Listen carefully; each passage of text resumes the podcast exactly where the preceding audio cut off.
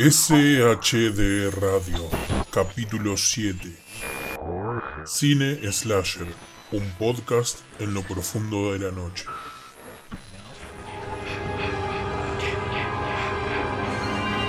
Every town has an Elm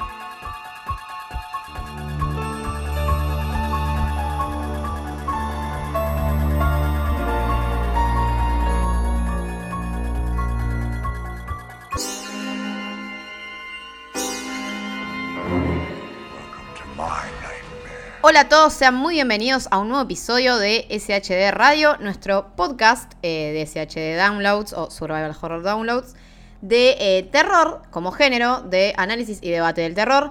Eh, si ya nos vienen escuchando hace varios episodios, sabrán que hablamos de cine, hablamos de series, hablamos de videojuegos. también hablamos de literatura, dedicamos un episodio al cine de Lovecraft y nos metimos en su obra y demás. Y la idea es esa, es hablar del género que en este caso, eh, bueno, yo, una de las co-conductoras, Florencia Orsetti o eh, Lunática, amo, pero también que ama mi amigo y co-conductor Lucas Robledo. Lu, ¿cómo andás? ¿Cómo andas? ¿Todo bien, Flor? Bien, bien. Eh, y ahora, bueno, estamos grabando en un día muy extraño en este invierno eh, de Buenos Aires porque realmente hace calor. Algo malo va a pasar. Sí, sí, eh, y yo también pienso, algo malo va a pasar. Va a venir una tormenta horrible o, algo raro a nivel mundial va a pasar. Em, pero bueno, eh, creo que es interesante eh, grabar en un día así medio típico un episodio que vamos a volver a tocar el tema del cine de terror y en este caso hablar de un género, o sea, sería, no sé si definirlo como un subgénero o un tipo de películas de terror, que son las películas slasher. Eh, y en este caso, como el tema lo eligió Lucas, eh, yo le voy a dejar a él, le voy a dar la palabra para que nos cuente por qué él cree que es interesante hablar de esto y qué, vamos a ver en el episodio de hoy.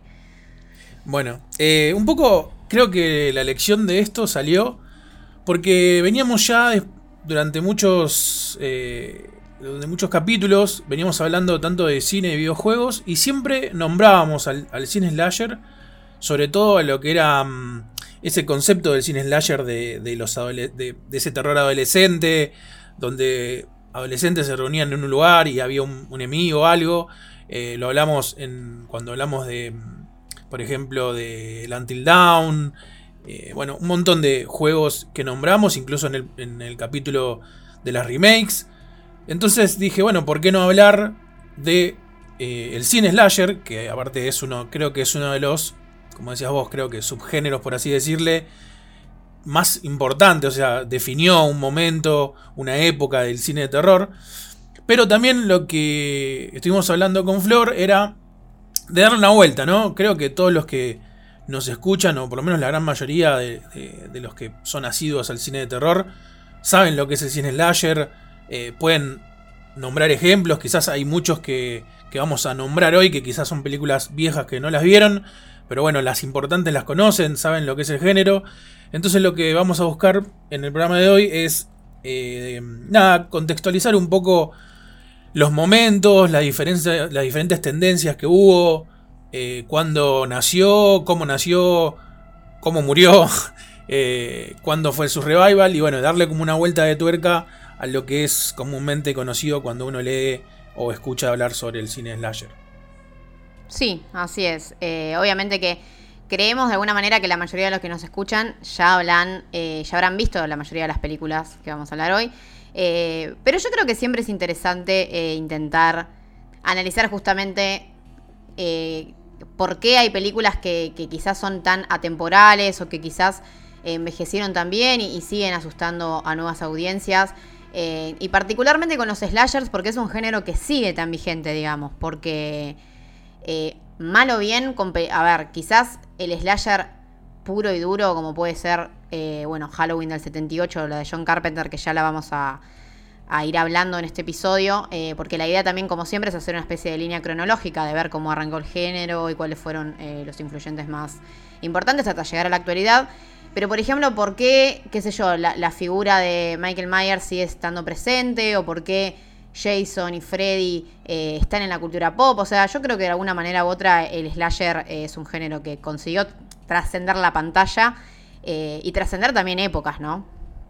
Sí, Eh, aparte creo que una de las cosas que está bueno es que mm, sí, hoy en día, como vos decís, sigue, incluso bueno, con toda la salida de, de películas independientes de lo que es, eh, digamos, la producción de cine digital ya hace unos largos años, creo que permitió abrir un abanico gigante de posibilidades dentro de lo que es slasher y también el slasher creo que una de las principales cosas que ahora vamos a ver en todo el, el repaso que vamos a hacer histórico, por así decirlo, lo que supo hacer fue como ir adaptándose y hacia el final de, digamos, del, tiempo, o sea, en los últimos años es como que se fue mezclando con otro montón de subgéneros hasta por ahí dejar de ser slasher clásico como uno lo conoce, sino como que fue mutando, adaptándose a los diferentes tiempos y a las diferentes modas y costumbres y sobre todo público. Sí, sí, sí, tal cual coincido. Eh, pero bueno, creo que si arrancamos eh, este recorrido cronológico, podemos ver que eh, antes de que el slasher se vuelva, digamos, eh, que, gane, digamos, los tropos o, los elementos clásicos del género, eh, que qué sé yo, que quizás son la Final Girl o el asesino enmascarado eh, y demás. eh, hubo otras películas que quizás no tenían esos elementos, pero que sí tuvieron elementos que, digamos, aportaron lo suyo al género y quisieron que después terminen saliendo clásicos como Halloween, Friday the 13 y demás. Eh, por ejemplo, una de esas películas que, que justamente se la suele acreditar como casi como la madre de los slashers es justamente Psicosis de Alfred Hitchcock, eh, que nosotros ya la analizamos bastante en el episodio de mm, eh, Asesinos, Asesinos seriales, seriales. claro, que lo publicamos eh, hace unas semanas. y, a ver, básicamente Psicosis, yo creo que el aporte central de Psicosis, que también lo- ya lo mencionamos, pero para el género slasher es que un poco dejando de lado la idea de el cine de monstruos o, el terror al sobrenatural, Psicosis lo que hizo, nos, nos hizo, a la audiencia en su momento, le hizo tener miedo a, la, figura de un asesino serial o al propio ser humano, digamos. O sea, que puede existir, que no sé, que no te puedes bañar tranquilo con la puerta abierta a tu casa, que alguien se va a meter y alguien te puede acuchillar. Y a la vez todo el perfil, así de simple, ¿no?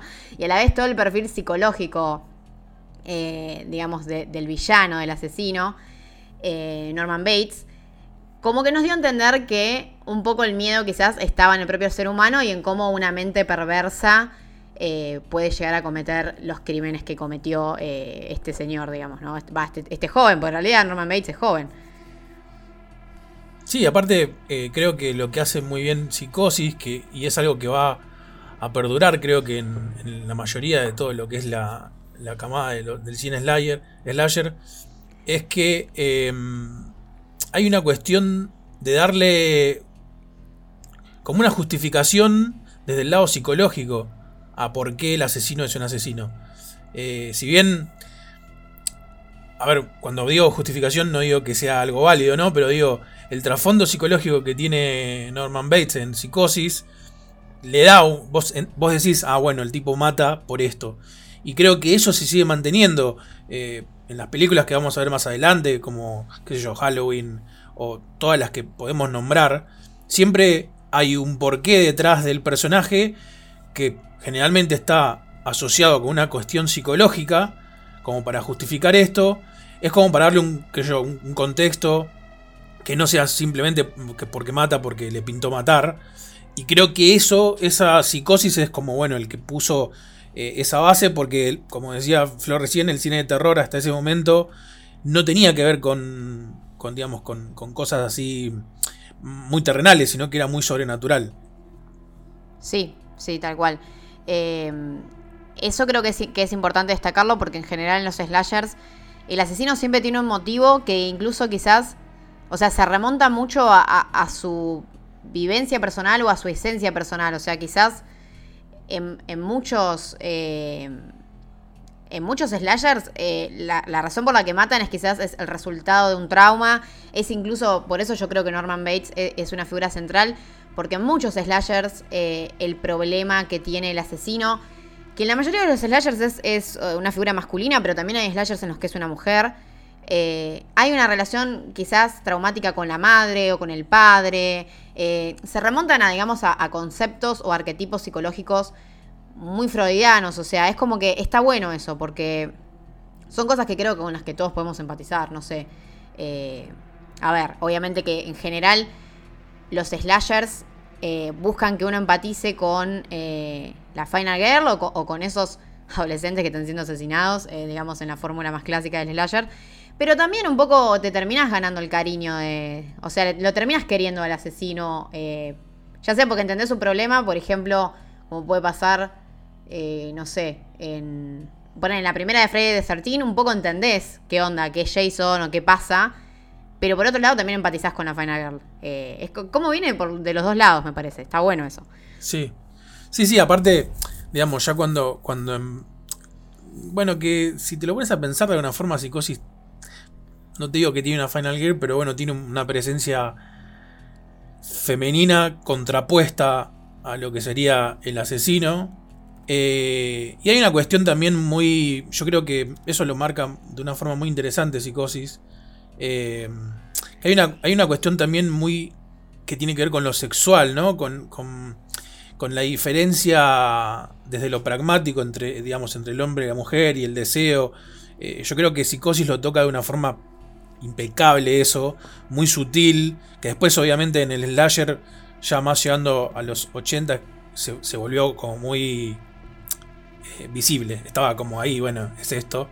Eh, y creo que tiene como una cuestión incluso hasta, hasta de morbo que genera en el personaje, en el personaje de Norman Bates, todo lo que pasa con la madre, y lo que le pasa con la madre y cómo después él lo refleja eh, hacia, bueno, este, en este caso, eh, la mujer, digamos, la figura de la mujer que hay en la película. Sí, sí, sí. Eh, ya que mencionamos la Final Girl, que, que podemos un poco intentar definir el término. eh, en general, a ver, la Final Girl en los slashers es que justamente, digamos que de alguna manera, la Final Girl es la chica que sobrevive hasta el final y justamente por todos estos proto-slashers o, digamos, o películas que iniciaron el género, se fue definiendo que en general la que salva al día o la que tiene eh, la cualidad como para enfrentar al asesino en este tipo de películas es una mujer.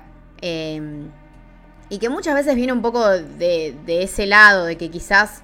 eh, a mí me parece que mucho- muchas veces los slashers, eh, sobre todo los que salieron en, en los 70, los 80, eran películas que un poco quizás se burlaban de, del ideal de vida estadounidense o del American Dream o, de los estereotipos, eh, nada, como que había ahí, digamos, qué sé yo. En esas, si bien, a ver, los 50 quizás una época para Estados Unidos en las que surge todo eso de la familia tipo, los roles de la mujer, los roles del hombre, y como una era dorada y como, eh, no sé, una idea en la que Estados, Unidos se creía como el país perfecto.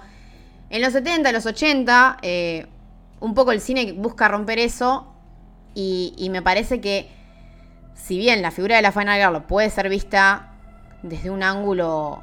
eh, perdón, no la Final Girl, si bien a veces se puede pensar que en los slashers la figura de la mujer está, no sé, relegada a recibir violencia, porque a ver, hay muchos slashers que se basan en eh, un asesino que solo mata mujeres, por ejemplo, o en que quizás son muchas mujeres, o sea, son mujeres las que reciben violencia eh, o que hay violencia sexual en contra de ellas.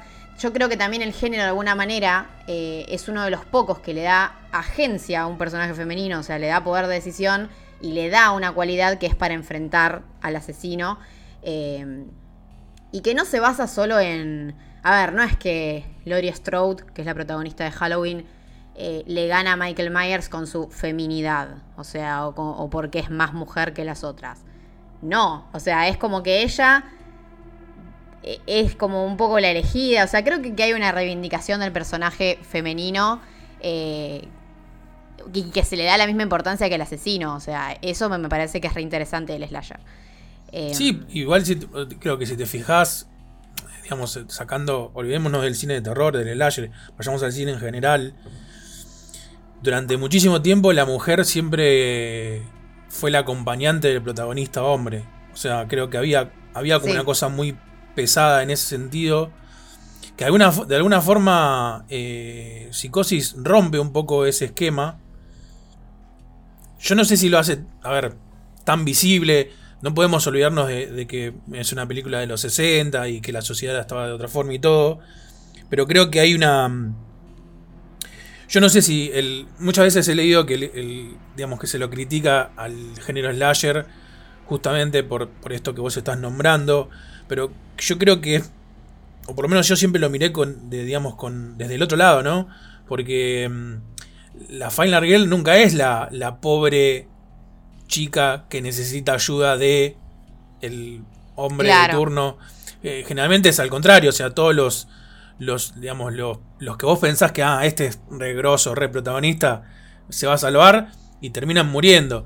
Después sí, hay, hay ciertas películas que por ahí el, e- ese coprotagonista muere para que la protagonista siga viva y hay como una cuestión, yo creo que no se puede alejar de de que el hombre siga teniendo fuerza.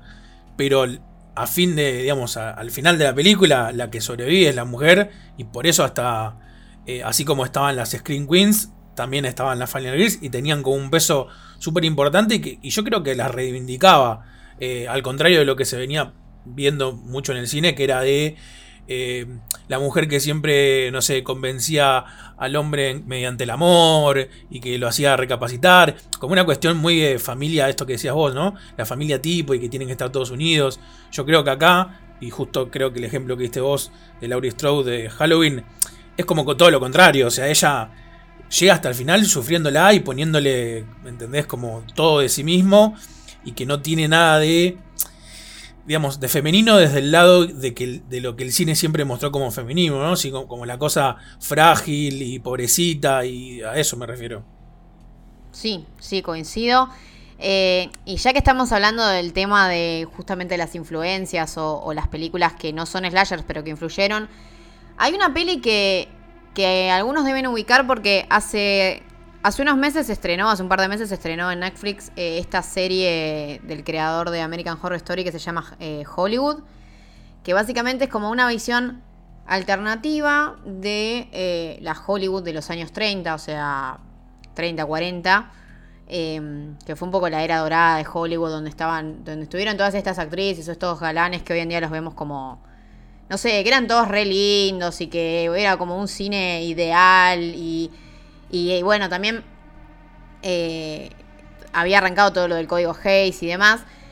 Hay una película que se hace referencia en esa serie de Netflix, que la serie de Netflix tiene un montón de problemas, pero creo que algunas cosas las hace bien, eh, que es 13 Women, que es una película previa al Código Hayes, es de terror psicológico, y es una película muy particular y es un proto-slasher porque tiene un, justamente, un elenco de 13 mujeres que están en una sororidad, digamos, eh, en una universidad, y que empiezan a morir una a una eh, a manos de un asesino eh, hasta que digamos queda una viva y que es justamente la que le hace frente y que un poco también bueno con la pareja y demás. En este caso no era no era una mujer sola pero bueno es una mujer que le hizo frente a un asesino y un poco acá está uno de los digamos inicios de la idea de la Final Girl y que también en su momento quizás no era eh, normal, porque esta película es del año 1932,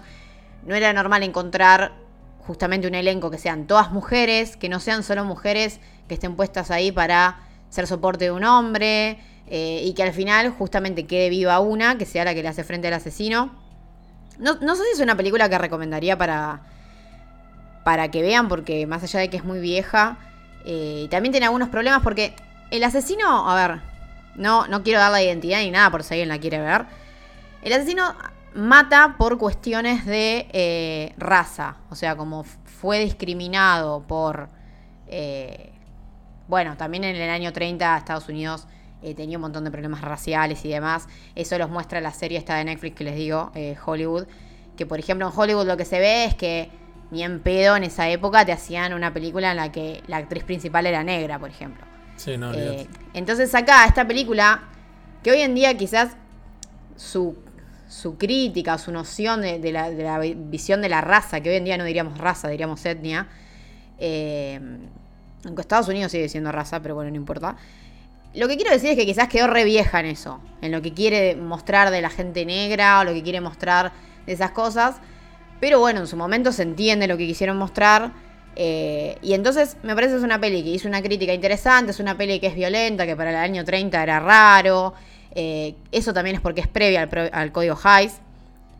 Eh, pero bueno, es una peli que a mí me resultó interesante. Yo la vi en realidad porque le hicieron referencia a la serie esta de, Netflix.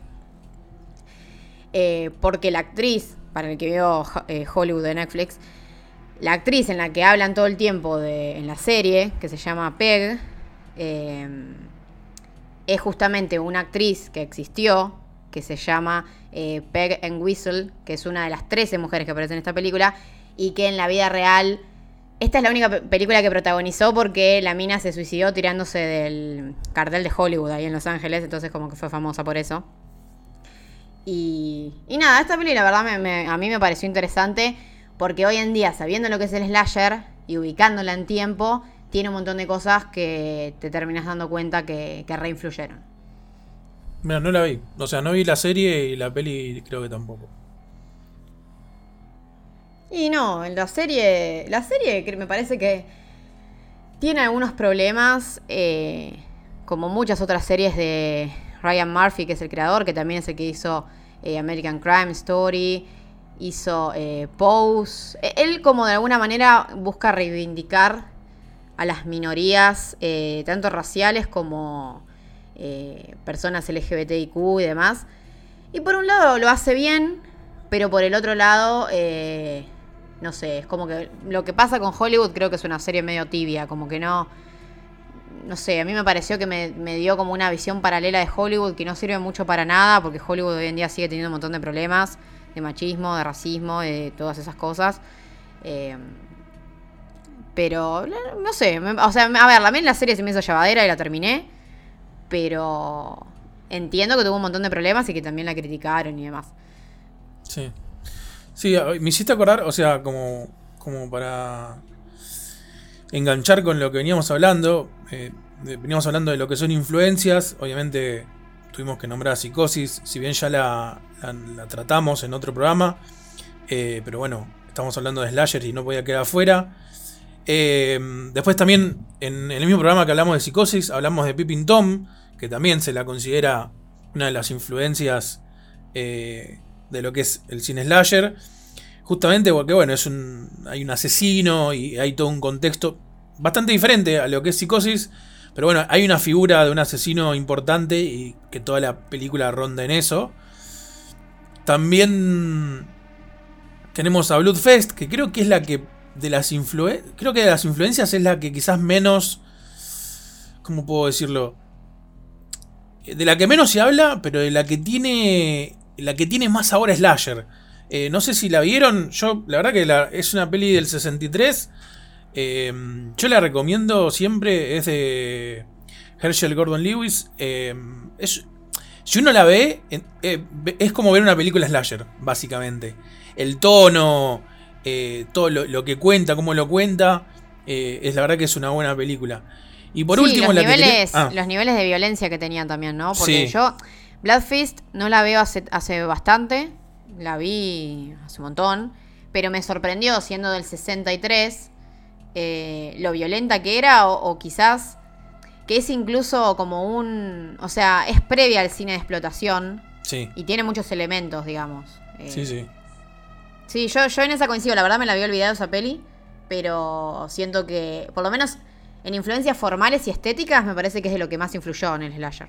Claro, porque justamente eso, o sea, las, demás tienen como, obviamente tienen influencias, eh, pero no tan notorias. Yo creo que Bloodfest, de las, por ejemplo, por lo menos de las cuatro que, elegimos, creo que es la que más, o sea, uno, uno hoy en día la ve, y si yo no te digo que es un slasher o de qué año es, vos, vos, o sea, vas a decir, ah, es un slasher.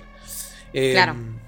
Pero a, la que quería ir, que era a, Demencia 13, que, bueno, es de Francis Ford Coppola, es la primera película de Francis Ford Coppola, que es una película rara, ¿no? Porque uno está, Francis Ford Coppola creo que como acostumbrado a otra cosa, pero que mm, justamente trata de, de esto, ¿no? Es una mujer, para el que no la vio, creo que es una película que por ahí hoy en día a muchos les puede parecer que quedó vieja, eh, es muy lenta, eh, digamos, es Francis Ford Coppola, pero cuando empezó y tiene esa cosa de Coppola, viste, como de que ahonda mucho en, cosas que hoy pueden parecer lentas y eso, pero la historia, mm, no sé si la viste, la historia es de una, de una mujer que se le, se le muere el marido y, y ella lo que hace es simular que el, que el tipo se fue de viaje de negocio eh, para, porque estaba por recibir una herencia de la familia de él.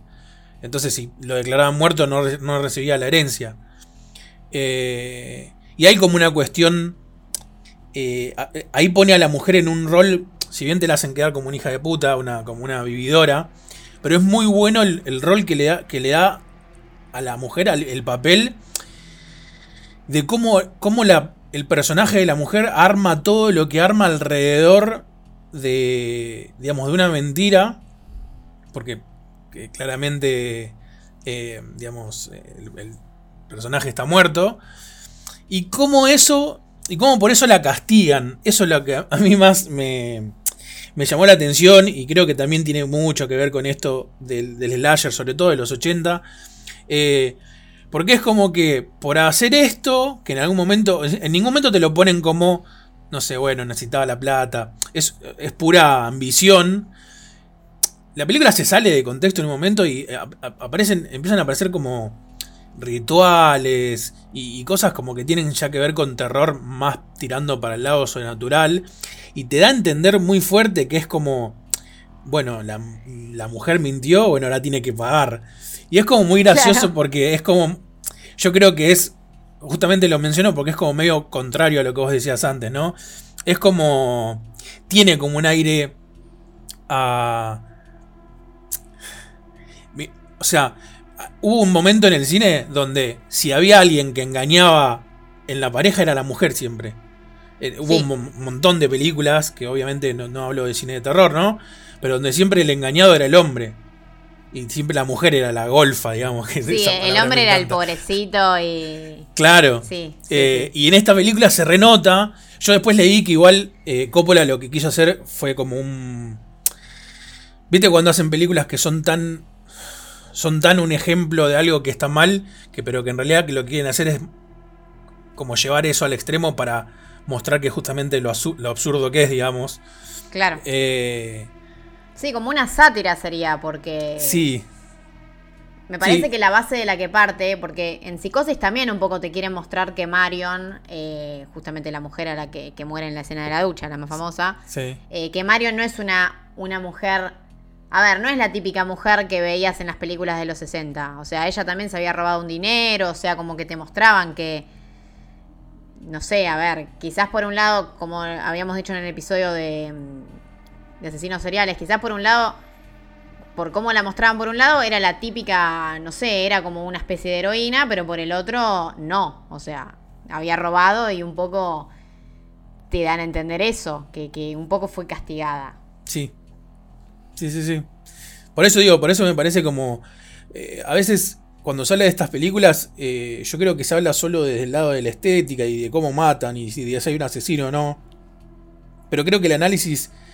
Que, digamos, que, que soportan un, análisis más profundo de este tipo de películas.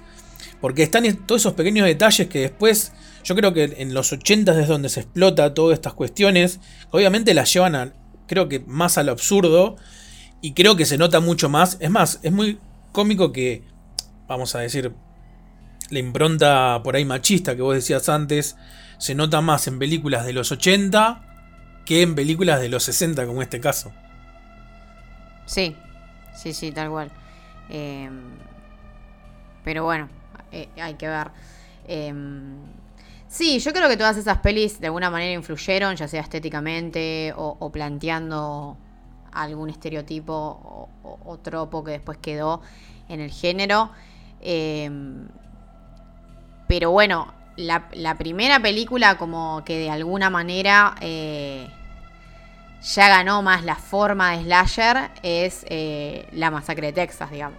Eh, la, la de 1974, eh, dirigida por Top Hooper, que también la, la analizamos en el episodio de Asesinos Seriales.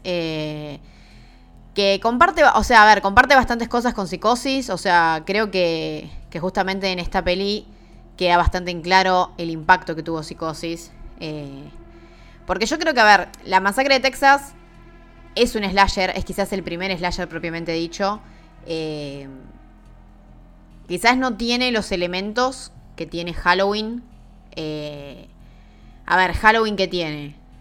Tiene cosas que después tiene la Final Girl, que quizás la masacre de Texas no la tiene, porque si bien hay una protagonista eh, femenina central, que es Sally, eh, no se le da, me parece, el foco que se le da a Laurie Strode en Halloween. No, Eh, y por sí. ejemplo, en Halloween eh, la figura del asesino está más trabajada o es más central, porque acá en la masacre de Texas, eh, Leatherface es como si se quiere el arma de la familia. eh, pero a ver, él es tan importante como la familia, creo yo. O sea, acá, acá la figura central me parece que es la familia en la masacre de Texas, o sea, la familia perturbada y demás.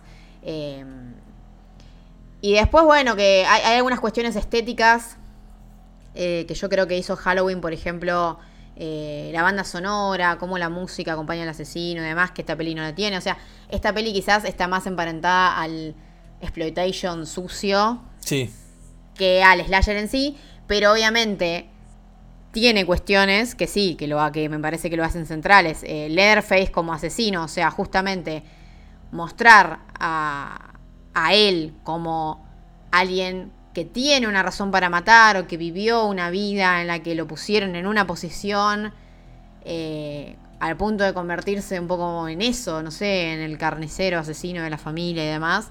Eh, creo que por lo menos al asesino eh, que está inspirado en Ed Gein, de quien también ya hablamos, sí. eh, que bueno, que fue un asesino serial, lo digo rápido, de Estados Unidos, que en la década del 50 mató a un montón de mujeres eh, y se hizo muebles y, y- y ropa y cosas con la piel de esas mujeres. Eh, Leatherface está inspirado en eso, el tipo hace un poco también lo mismo. eh, pero bueno, me parece que sí, que a ver, un poco esta película lo que demostró es que el miedo quizás está en esas cuestiones, en, en una, a ver, en, está en, el otro, en la gente, en gente que no sé, que está pervertida o que está, o que tiene un modo de ver la vida que básicamente justifica atrocidades como matar de la forma que mataba Leatherface. Sí, sí, aparte, yo creo que ahí, bien lo dijiste vos antes, la diferencia es que vos con Laurie Strode empatizás todo el tiempo. Y, en, y acá en la masacre de Texas no hay un personaje con el que vos digas. O sea, creo que al, fin de cuentas no te termina importando nadie de los, vamos a decir, de las víctimas, de la forma que sería necesaria para que si la llegan a matar vos digas, uh, che, me mataron al protagonista. O sea, yo creo que acá el foco está mucho más puesto en el personaje de Leatherface Sí. y en por qué es como es.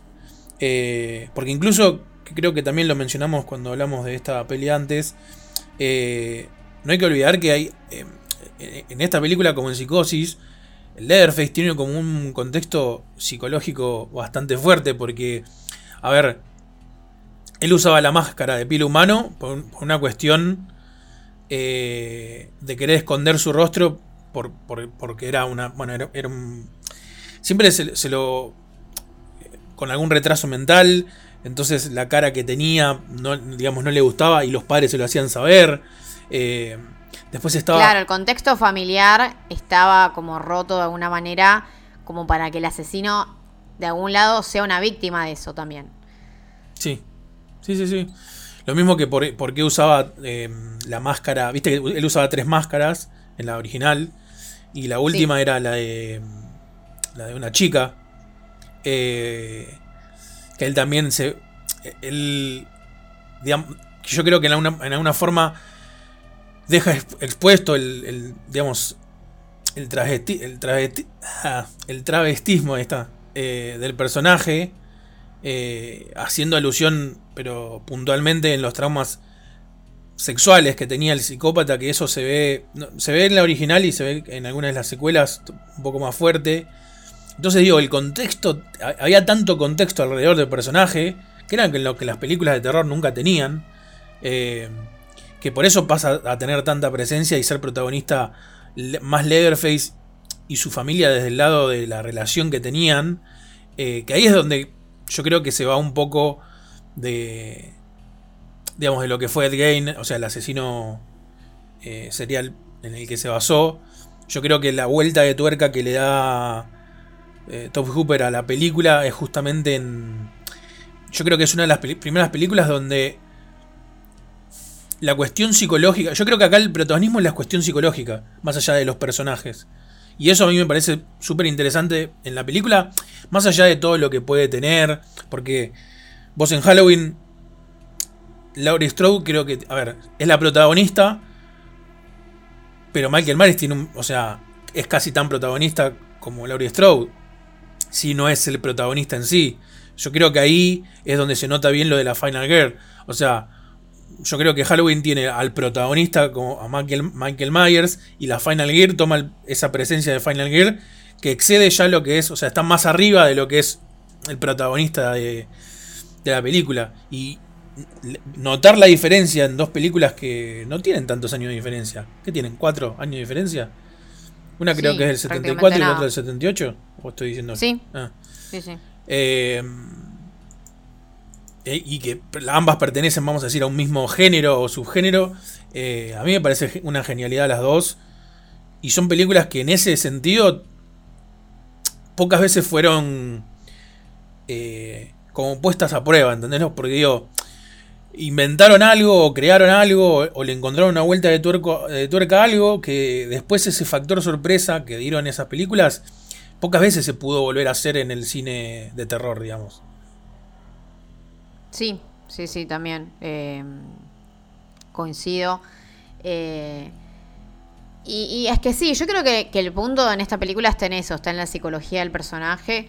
eh, y también fue, creo yo, si vos la pensás como una película de explotación, eh, que en las películas de explotación, sobre todo en los Rape and Revenge, muchas veces, a ver, había violencia muy cruda o muy casi injustificable contra la mujer. Eh, en esta película hay violencia cruda, pero también me parece que... eh, nada, a ver, el protagonismo que se le da a Sally y, y no sé, a ver, se la muestra como una mujer con recursos, con inteligencia. eh, y además, bueno, la, actuación de Marilyn Burns es increíble, por lo menos, o sea, desde mi punto de vista. Eh, me parece que es una peli que, que si bien es de explotación por cómo muestra la violencia, por lo menos escapa de, de esos tropos de, no sé, de hacer que todo el mundo, que la mina sea carne de cañón y que todo el mundo sea nada, que, que sea puro deleite gore y nada más. Sí, o sea, sí. creo que, que de alguna manera, y que incluso hay una crítica muy fuerte a que también es lo que hace psicosis. Me parece que hay una crítica muy fuerte a, a la cultura americana, al American Dream. eh, porque particularmente en la masacre de Texas te da la sensación de que la vida rural o, o, o el trabajo en la... Me sale en inglés, Slaughterhouse, en la Sí, en los mataderos. en los mataderos. eh, es como que, a ver, eh, Leatherface y un poco la familia como que están, digamos, eh, siendo excluidos por la sociedad. O sea, te muestra un poco también eh, el prejuicio que tienen muchos estadounidenses contra mm, la gente sureña. Sí. y un poco, qué sé yo, a ver, la, crítica viene por ese lado porque te está mostrando pendejos citadinos que llegan ahí, son masacrados por personas rurales, o sea, de alguna manera, ¿no? Eh, me parece que la peli incluso también tiene una, crítica al capitalismo y ese, y tipo de cuestiones. eh, y, y obviamente que lo muestra de manera cruda porque el cine en este momento, en el 70, es un cine que estaba harto del puritanismo de los 50 y los 60. Eh, entonces, los creativos, que los directores que pudieron hacerlo, lo hicieron. Eh, nada, es, es eh, la masacre de Texas, además de, de ser un slasher, también, eh, o sea, pertenece al género del gótico americano, que es todo este género situado en el sur de Estados Unidos, que te muestra un poco, intenta reivindicar la vida sureña, pero también mostrar los problemas que había en esos momentos de, porque a ver, es lo que vos decís, a Leatherface se lo muestra, a ver, Leatherface se lo muestra como una víctima de eso, de, de- de- de- de cómo era, eh, no sé, la sociedad excluyó a toda la familia, pero la familia también excluyó a su hijo, entonces, Sí, sí, sí. no sé, creo que no hay, no hay bien en nadie ahí, es como, no sé, eh, es, es difícil de explicar, pero eh, me parece que es una peli que, que, digamos, se banca un montón de análisis. Sí, aparte también genera esto de que, a ver, en sobre todo en Estados Unidos siempre hubo muchos movimientos, ¿no? Está, estuvo el movimiento pro Reagan, eh, que era, el- era lo, lo del ojo por ojo. Entonces salían películas, por ejemplo, como eh, todas las de Charles Bronson, donde básicamente eh, al tipo le mataban a alguien. Entonces, como él había perdido a alguien, se justificaba que vaya y mate a 200 personas hasta vengarse. Hubo, así hubo un montón de corrientes que da para hacer otro programa, no da para contarlas ahora. Pero a lo que voy es que en algún momento también empezó a pasar esto mucho en el cine de Estados Unidos, de empezar a dejar al sur de los Estados Unidos. Y que ahí hay toda una cuestión política incluso. eh, y que viene de la, de la guerra de secesión, con la gente, digamos, con la, lucha entre el norte y el sur, etc.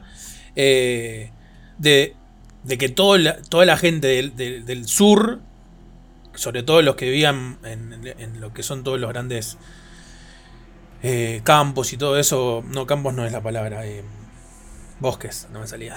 Eh, Sí.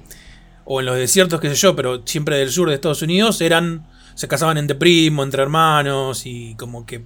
Y hay, y hay un montón de películas así, que yo, La colina tienen ojos. eh, más para acá en el tiempo está esta. mm, que son todos deformes, que son hijos entre hermanos que. ay, que tra- trabaja Sí, Elijah. eh, la, de, la de Kraven, decís vos. Eh, no, esa es La colina tiene ojos. ¿Y, y cuál es? Eh, Pero, no, no, bueno, más la- acá en el tiempo, de que será del noventa y pico, 2000. Eh, Turn. Eh, Ah, Ground Turn, sí. Sí, sí, es el mismo estilo. Sí, eh, sí es más o menos lo mismo, pero de otro- con otro contexto. Eh, y fue como, hubo una época que marcó mucho eso, que el cine estaba como, o sea, si hacías un viaje y pasabas por algún bosque del sur, seguramente te iba a venir una familia que se habían casado entre primos, qué sé yo, y te iban a matar y para comerte. Eh, eh, es como que la masacre de Texas, yo creo que asentó ese, ese criterio que no deja de ser un prejuicio, ¿no?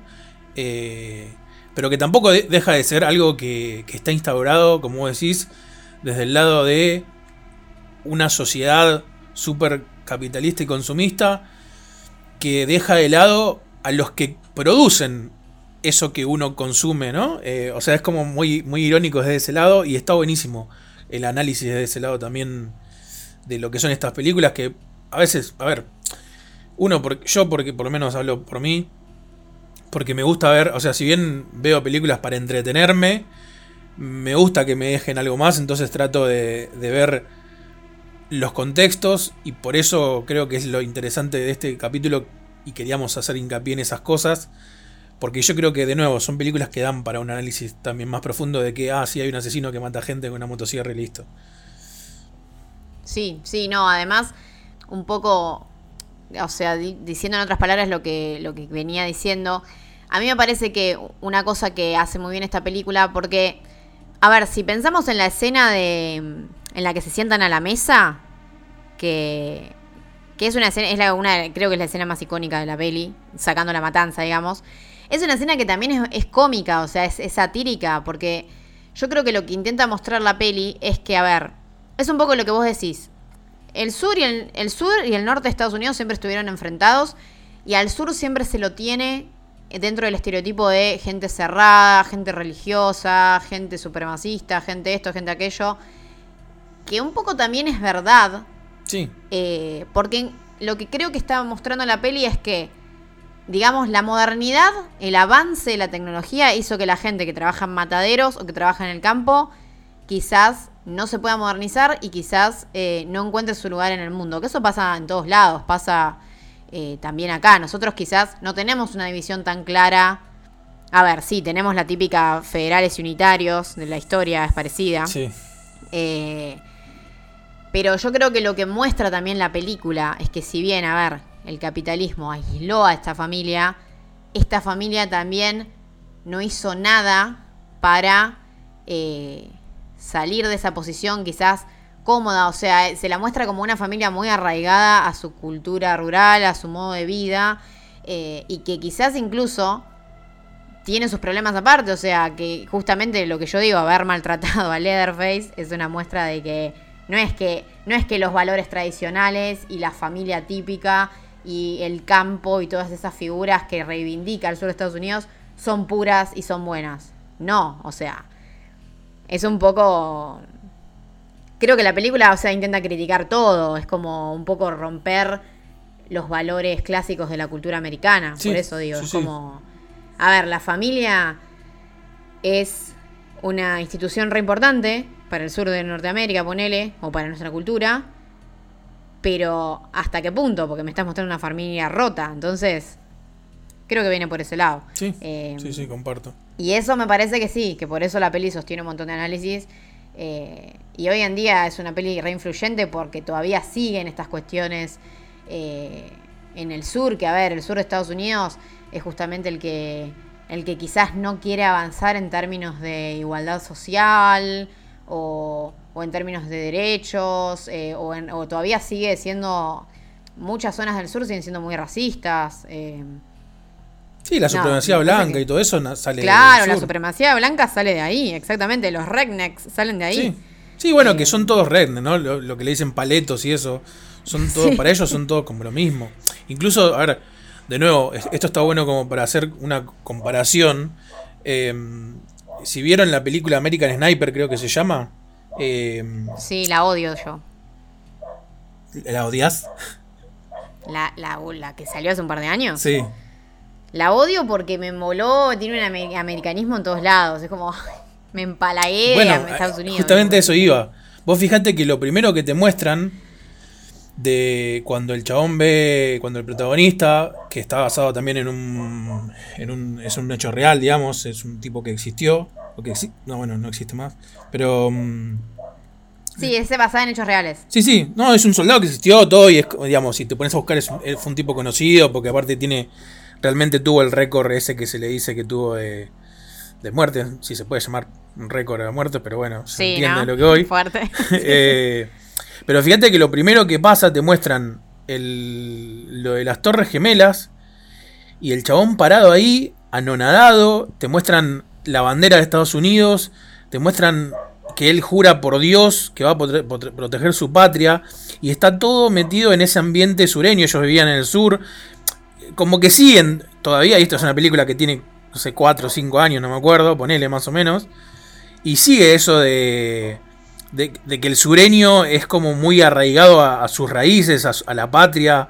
eh, a la religión, y de que no, no les intentes explicar mucho porque, o sea, agachan la cabeza y van para, para adelante. De hecho, en la película te lo siguen mostrando todo. Si bien después se, se manda mucho con, con toda la cuestión psicológica del personaje, e- ese mismo contexto que al tipo lo hace querer meterse en la guerra con ya siendo grande para vengarse es un poco el mismo contexto de esto que vos decías de la familia que no no quería salir de la cómoda por más que hayan sido relegados de la sociedad eh, no querían salir de la cómoda entonces creo que es un es algo todavía muy vigente en los Estados Unidos no sé si esta película American Sniper lo hace como crítica o como al contrario como ¿Entendés? Como para re- revalorizar, como diciendo, mira este flaco con sus creencias lo que logró.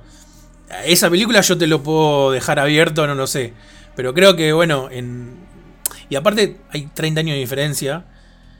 Y yo creo que sí, que en, en la masacre de Texas tenía un toque más de, de crítica social, digamos. Sí, sí, sí, coincido. Eh, por eso yo creo que es que realmente es influyente como, como lo es. A mí American Sniper lo que me pasó es que no, no estoy hoy en día... ¿Para que Tengo que estornudar. Ahí se me fue.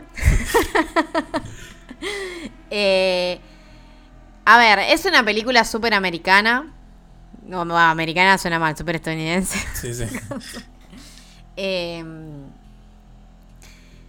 y un poco creo que igual critica. eh, critica lo que hacen las guerras, me parece. Sí, sí, eso sí. Pero también siento que lo reivindica un poco. O sea, Es que. no sé, es raro por eso. Está en una posición, a ver, yo creo que el estadounidense que ama a su país un poco siente ese nacionalismo que en el fondo justifica una guerra, ¿entendés? Es que yo creo que ellos. eh, yo creo que ellos son una sociedad de por sí súper patriota y que lo impulsan de todos lados. A ver, el, el- el impuesto al- eh, eso seguramente lo sabés, pero para el que no lo sepa, hay un impuesto que, que cobra Hollywood si no pones la bandera eh, Sí. estadounidense- en sus películas. Obviamente a las películas superproducciones, ¿no? Eh, hay un impuesto, no me acuerdo cuánta plata es, pero si, si no aparece la, la bandera X cantidad de minutos o X cantidad de tomas, no me acuerdo, te cobran un impuesto. O sea, ya desde ahí, desde la industria, hay una cuestión de reivindicar esta cosa del patriotismo. Eh, Pero la crítica, y digo, esto, esto es algo que siempre hablo con todo el mundo y que me encanta, digamos que, a ver, que, un argentino, peruano, chileno, eh, de Cuba, no importa, venezolano, o sea, que uno ponga en juego que ellos son patriotas, es como que, no sé, alguien de Europa diga, che, pero estos argentinos todo el tiempo haciendo películas de gauchos. ¿Entendés? Es como. de- no las hacemos nosotros porque no tenemos ese tipo de. Yo, y lo digo abiertamente, yo no creo que el argentino tenga inculcado, sobre todo en las últimas generaciones, el- ese patriotismo que, que sí, los, allá los inculcan con eso, los hacen crecer con eso, desde el, el colegio, desde Sí. la familia. Entonces digo, todas las películas bélicas, o la gran mayoría, obviamente hay excepciones, te tienen esta cosa a la crítica de lo que viven los soldados, pero para reivindicar al soldado y a la guerra. No para decir, che, la guerra es una mierda. Es como decir, che, la guerra es necesaria, pero mirá lo que le hace a nuestros pobres soldados, por eso nuestros pobres soldados son héroes de guerra.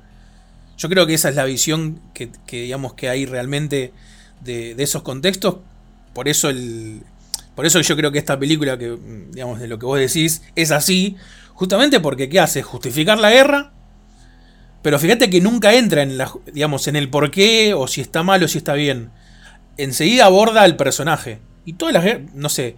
A mí una película que me gusta el cine bélico y una película que me parece increíble es El Soldado Ryan. Y en ningún momento hablan de, che, ¿para qué nos metimos a la guerra? ¿O qué tenemos que hacer acá? O sea, Sí. va sobre la psicología y sobre, porque esto de que, de- del personaje de Tom Hanks, que me parece increíble lo que hace Tom Hanks ahí también, eh, va más por el lado psicológico y de lo que genera la guerra en los personajes y no de lo que es la guerra en sí. Y eso es el cine de Estados Unidos bélico. Hay muy pocas películas, puede haber dos que pueden criticar a, a la guerra como guerra en sí, pero también son las que menos eh, impulso tienen, porque nos conviene, ¿no? La guerra es un negocio, eso lo sabemos. Sí, sí, no, y además es que sí, viéndolo así, que creo que, que lo dijiste, o sea, no lo podría haber dicho mejor.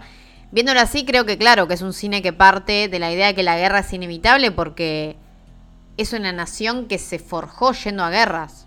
O que el negocio de Estados Unidos son las guerras.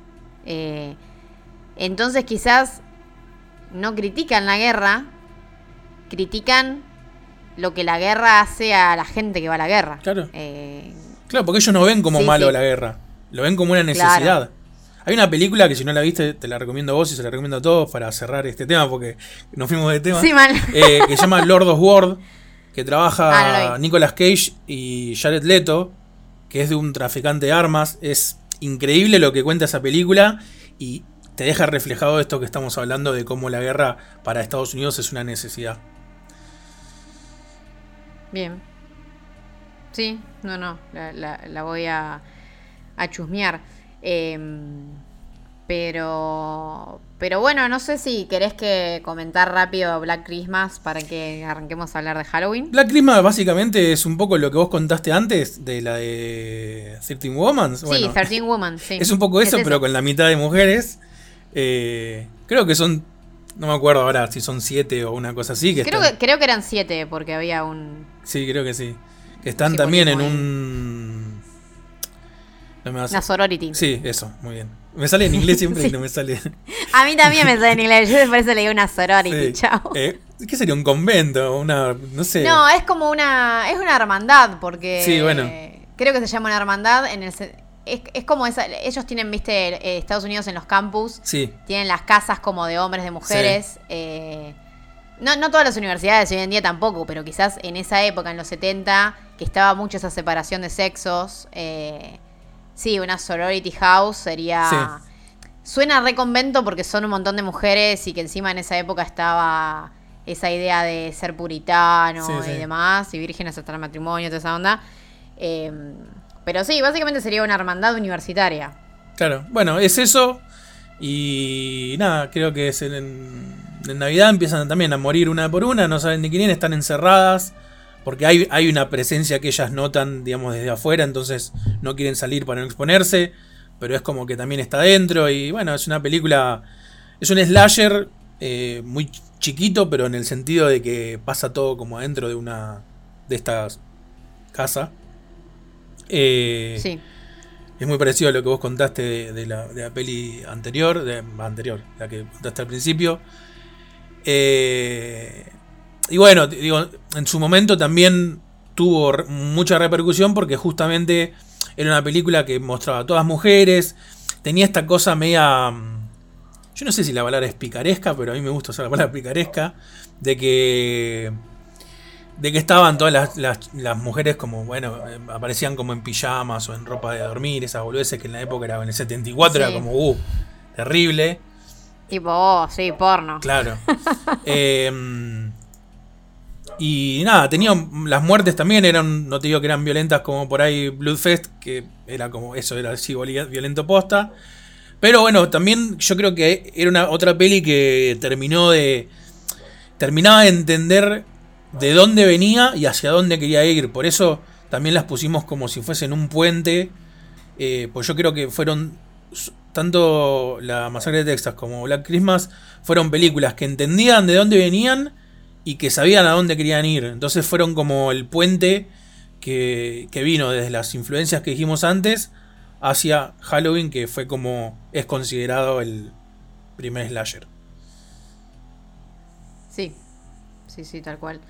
Em, pero, pero bueno, Halloween, a ver, como ya venimos diciendo, de 1978, de, John Carpenter, eh, es considerado, a ver, el primer slasher por cuestiones que, que ya venimos mencionando.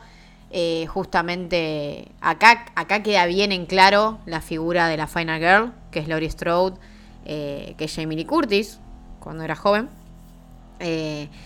Y también porque creo que hay, hay muchas de las críticas, acá también ha- hay una crítica al modo de vida estadounidense y particularmente una crítica al, a la vida acomodada estadounidense, o sea, una crítica a los suburbios. Sí, te iba a decir la Eh, misma palabra es- ahora. Claro, e- el suburbio estadounidense eh, es un poco se- es un poco como los countries acá, o sea, es un ideal de que vos vivís en un lugar aislado, súper seguro, lejos de, qué sé yo, de la industrialización y de lo tóxico y el ritmo de vida eh, de las grandes ciudades, qué sé yo. Eh, si vos vivís en un suburbio también es porque tenés otro estatus económico, eh, por eso creo que es como los countries acá. Sí, y porque me parece que lo que muestra Halloween es que en realidad hay males en los suburbios. eh, que, qué sé yo, que la hipocresía de esa vida suburbana o de country no lo quiere ver. Y que en realidad sí hay lugar para el mal en el suburbio. O hay lugar para. Sí, para la muerte. Bueno, a ver, acá está. Acá está representado justamente en un asesino que es Michael Myers, que yo creo que lo interesante de Michael Myers, eh, que vos, bueno, vos me decís, Lucy, coincidís o no, pero que Myers, por lo menos en esta primera película, después, voy a ver, Halloween es una saga de un montón de pelis y que tuvo un montón de reinicios, pero yo creo que se puede agarrar la primera y, sin ver todas las demás, que vos sacás la visión de Carpenter la ves y ves la influencia, digamos, eh, del slasher, o sea, de qué, de por qué esta peli fue, digamos, el primer slasher, que yo creo que eh, Michael Myers no es un asesino eh, desde el lado de lo... A ver, no se ahonda mucho en quién es, por qué es así, qué le pasó, sino que creo que es más eh, es, la primera peli que, muestra de alguna manera que el asesino también es un símbolo de algo. O sea, como que encarna un mal o encarna una crítica en sí mismo, digamos. Sí, o sea, de hecho, la si vos te pones a, rememorar la primera película, o sea, la Halloween original, las escenas donde aparece él son muy pocas. Generalmente es una, es una cámara subjetiva, como si nosotros fuéramos los ojos de, Michael Myers. Y el, el suspenso está dado desde el lado de que hay algo que te genera miedo y que en este caso, en el caso de Laurie Strode, puede venir de tu propia familia. Es lo, un poco lo que decías vos, ¿no?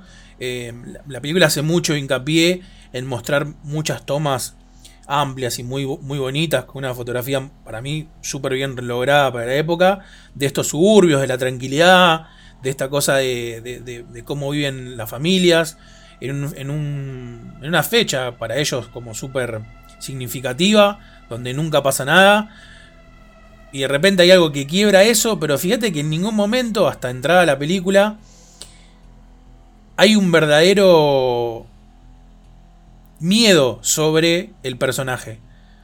El personaje entra a las casas así porque están todas abiertas mata a quien tiene que matar, se va y, y como la película sigue como si nadie hubiese pasado.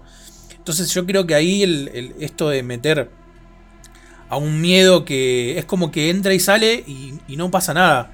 Porque es como que... Es como, si es como si al suburbio no le importara, ¿entendés? Es como que es más fuerte mantener esa cosa de suburbio y acá es todo perfecto. Eh, que de, volver todo caos y, algo terrible porque hubo un asesinato. Yo creo que mm, Carpenter para mí en esta película hace el análisis social que hace es gigante. Por eso, para mí Carpenter en este sentido es...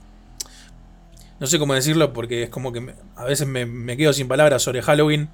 Si bien para mí, en, lo personal, no es el, slasher que más me gusta, eh, porque yo creo que a mí me parece como un poco lento, pero no lo digo lento como desde una crítica, lo digo como lento como porque hay mucho. Yo creo que lo que hace justamente Carpenter es como ir despacio para dejar la, cada metáfora bien clara. Para mí, Michael Myers no es un asesino serial, sino es la representación del mal. Y eso lo deja muy en claro. Claro. Sí, esa representación de, del asesino como el mal eh, me parece que es lo interesante y que después influyó muchísimo en, en otros, digamos. Eh, y además, también me parece que, es importante algunas cuestiones que tiene Halloween, como por ejemplo... Bueno, primero eso que, a ver, que se muestre, que es lo que vos dijiste, que se muestre que, nada, las casas están todas abiertas y todos viven en una especie de, sé, tiene una visión re idílica de que ah, es todo re seguro, no va a pasar nada, está todo abierto. Y justamente la película demuestra que no, o Myers demuestra que no, que justamente en esa, no sé, un poco ingenuidad que manejaban, de que, y a la vez eso también, que como que nadie,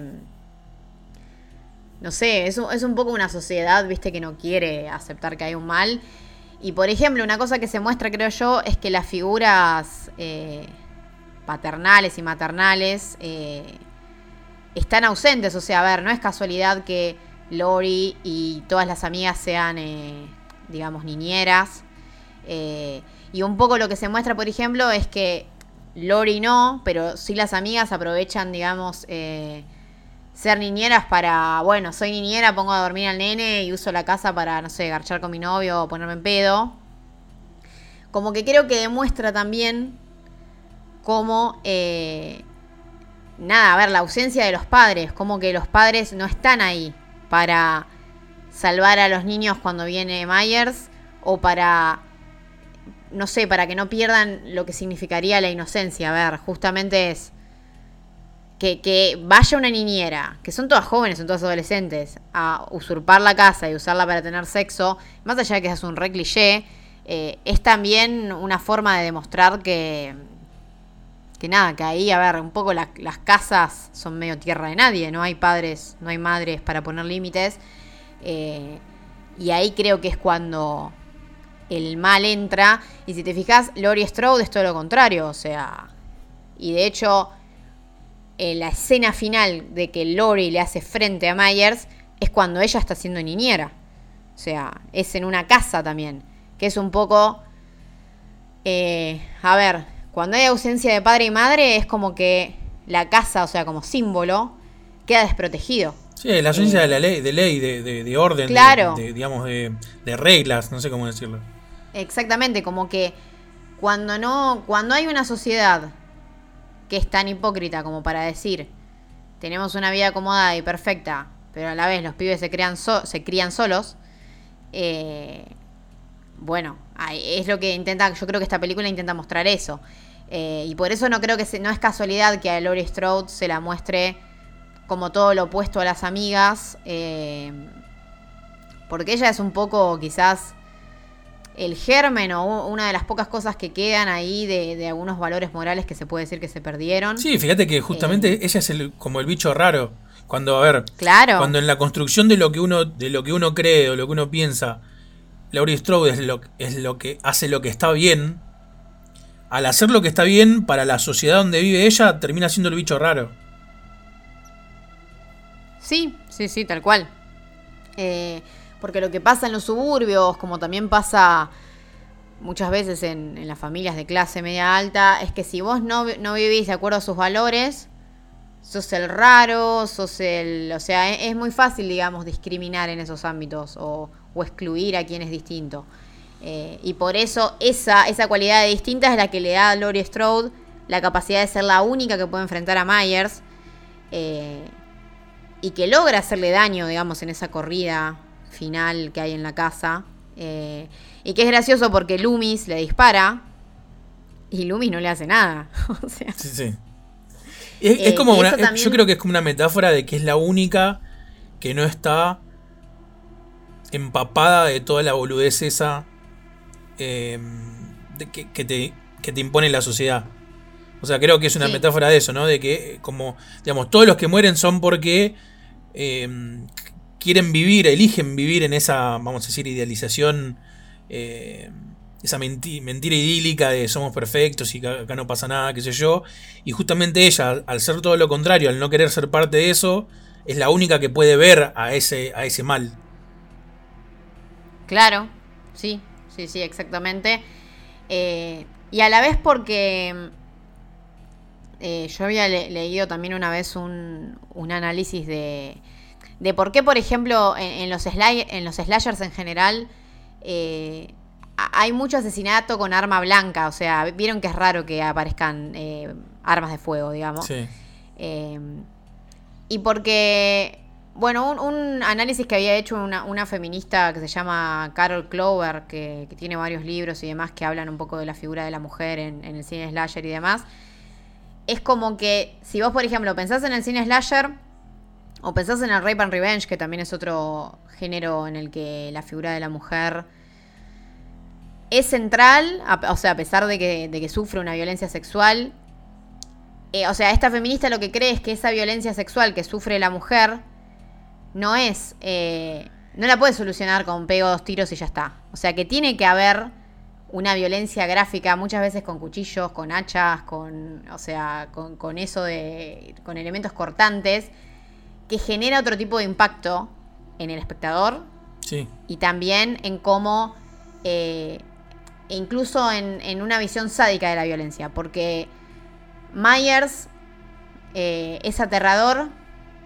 por cómo mata, por la perspectiva en la que se lo muestra y cómo siempre se lo muestra como ingresando en esa vida idílica y rompiéndola, o sea, no rompe lo mismo un tiro que un cuchillo que tajea todo, ¿entendés? Tiene otro... Sí, sí, sí, tiene otro sentido, otro simbolismo. Otro, otro sentido, otro simbolismo y otro sentido incluso estético.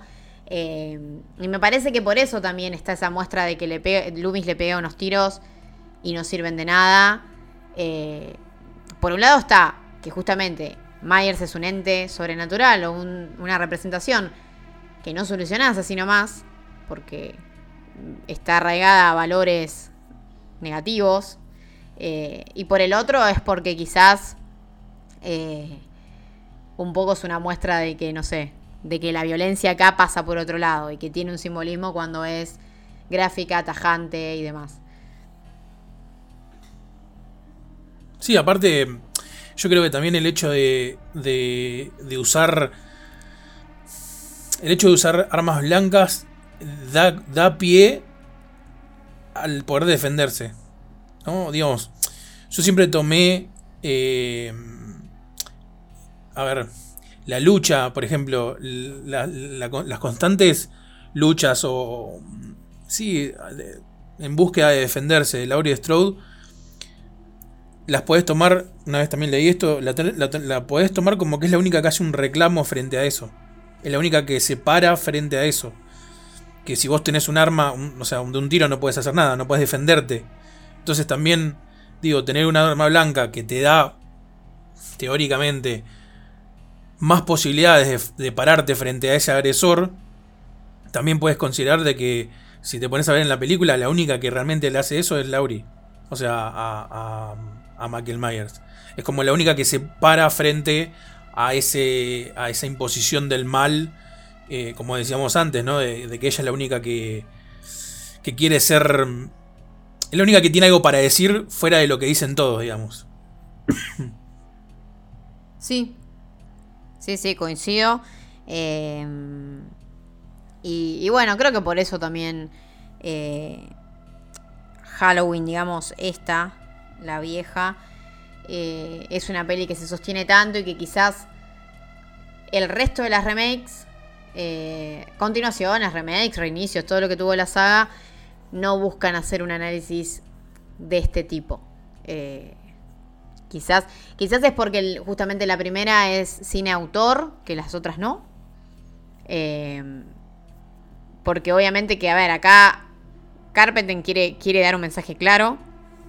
Y ese mensaje creo que se traslada en todo, en la banda sonora, en la cinematografía, en, en las, en las figuras eh, de los personajes, del asesino, la Final Girl y demás. Eh, y creo que por eso es tan eh, influyente, ¿no? Me parece. Sí. Aparte, vos sabés que, digamos, históricamente también cambió lo que es el, el concepto de Halloween. O sea, desde, a partir de la película, eh, la, la festividad se empezó a tomar de otra forma, como que se le dio una connotación mucha más de terror que, eh, que algo más de costumbrista, gracias a la película. Que de hecho no se iba a llamar así, no sé si sabías. Eh, ¿No? La película se iba a llamar. Eh, para, yo me va a salir. Vos dijiste antes la palabra. Eh,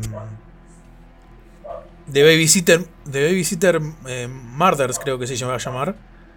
Eh, ah, sí, sí. Justamente por esto que vos decías de, de que son todas eh, como niñeras y eso.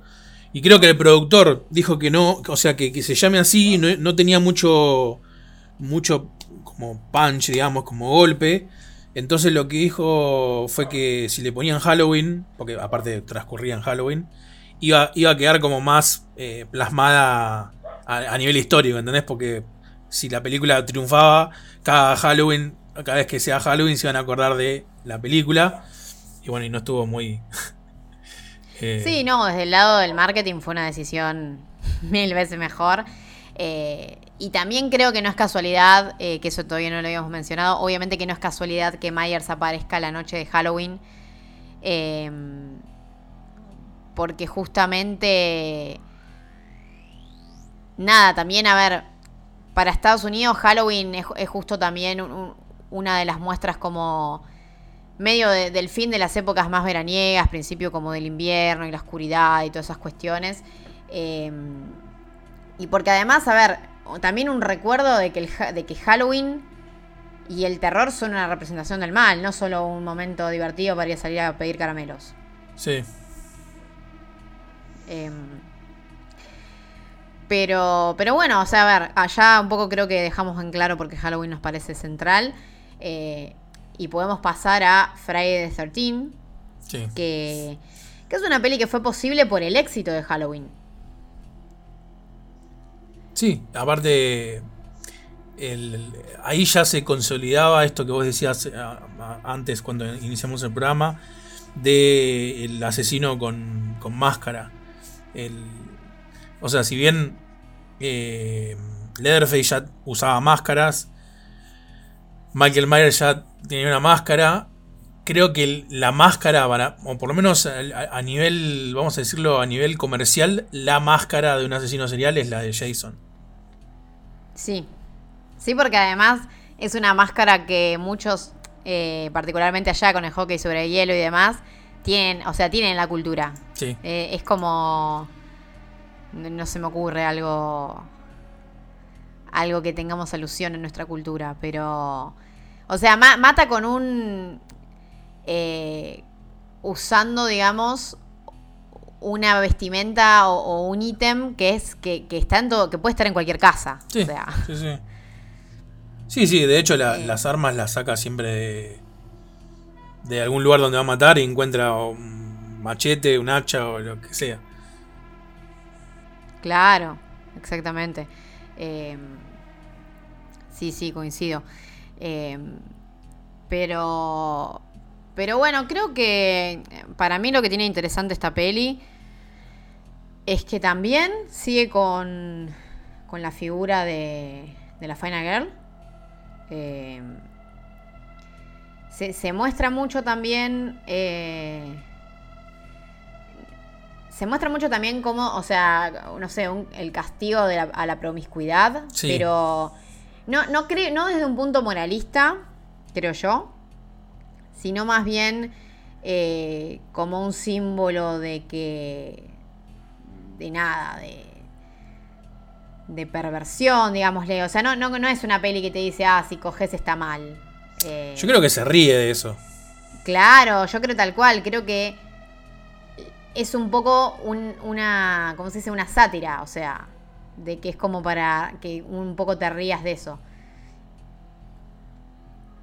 Y, que tomes en serio también, eh, que bueno, pensando en, Jason, que, que por lo menos en la primera, Jason quizás no es el antagonista principal, eh, sino la madre. Eh, que bueno, a esta altura, a ver, capaz le estoy cagando la película a alguien, pero. Bueno, pasaron como ver, 30 años. Es una peli del 80, 40, boludo. 40, ¿verdad?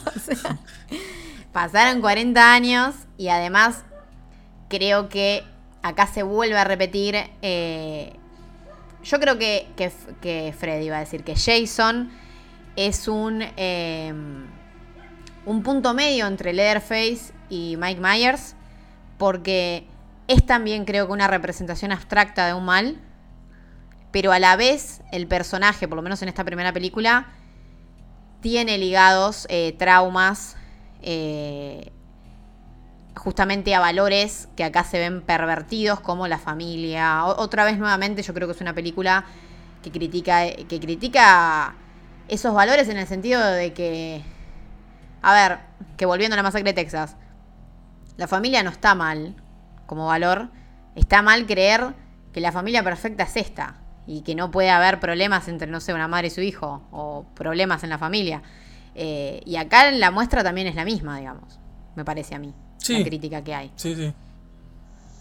Sí, aparte acá, yo creo que deja. Es, deja sentado esto de. de.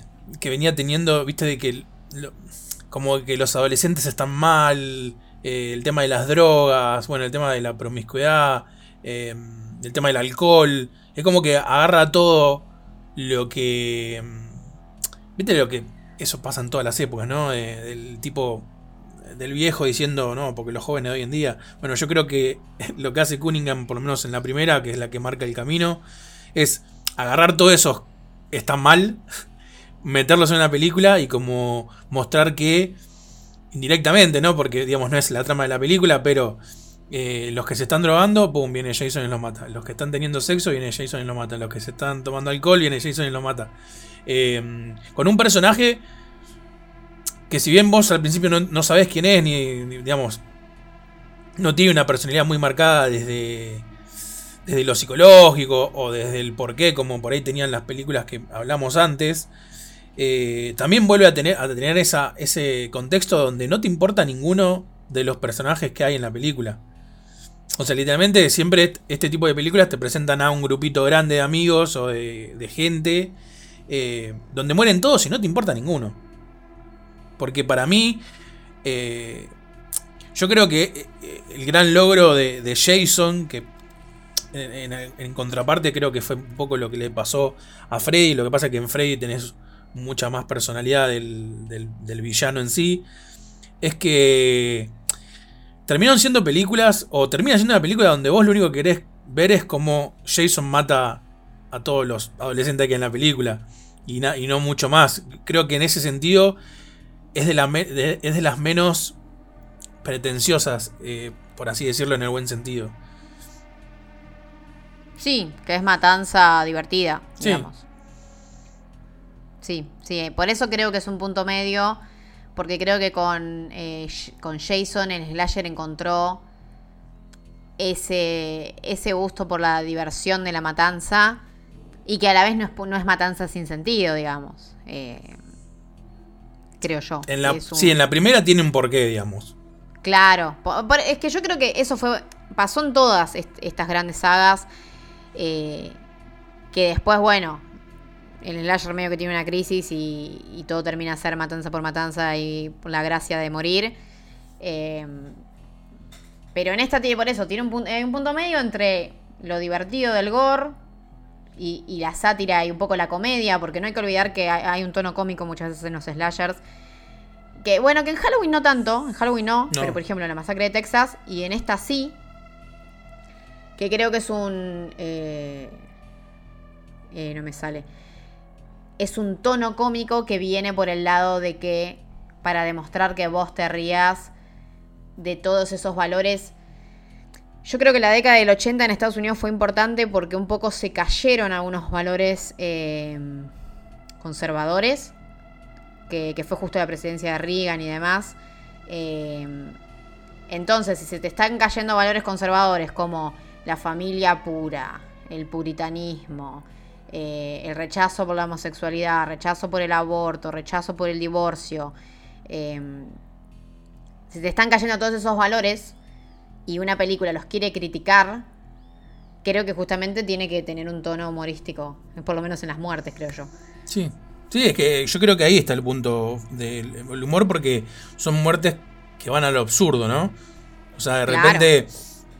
vos en, en, Halloween, ponele, o en la masacre de Texas, eh, eran muertes por ahí brutales, pero no dejaban de ser muertes normales, si se le quiere decir. O sea, un tipo acuchillando a otro, eh, o uno cortando con una motosierra a otro. Pero acá en, Jason tenías que yo, que de repente el tipo le apretaba la cabeza y le salían los ojos, o los empalaba contra. O sea, eran como tan bestiales que rozaban lo absurdo.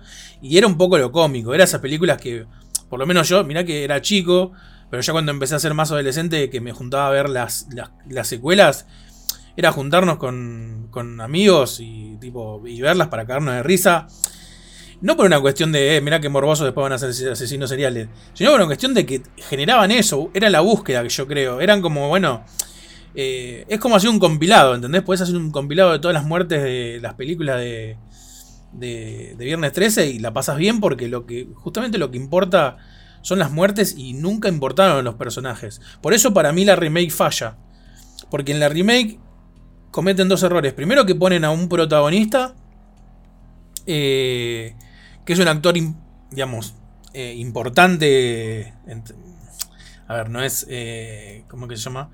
No sé. No es Al Pacino. Pero. Mm, el protagonista es, es eh, Jared Padalecki, que era el que venía haciendo Supernatural. Y Supernatural sí. fue una serie mega exitosa en Estados Unidos. fue exitosa en todo el mundo, pero en Estados Unidos fue como súper... eh, le hacían reverencia por, también porque tenía esta cosa muy del estilo americano, ¿viste? De los autos así, el auto, la cerveza, las chicas lindas, tenía como mucho de eso. Entonces fue como que le dieron, le dieron entidad a un personaje. Y es como que vos no querías que se muera el chabón porque ya lo conocías de otra serie. Entonces cuando las películas de terror, como las de Jason, hacen eso, le terminás sacando la gracia. Porque la gracia es que mate a todos los que están y listo. Eh, y sabés que si de última sobreviven, en la última escena le va a pasar algo que se van a morir. Es como lo gracioso de, esa- de las películas de Jason. Eh, y creo que como que toda la saga de Viernes 13 marcó mucho eso. Que después muchos eligieron cambiarlo, pero muchas películas eh, que, que, bueno, que vamos a nombrar después van por ese mismo camino.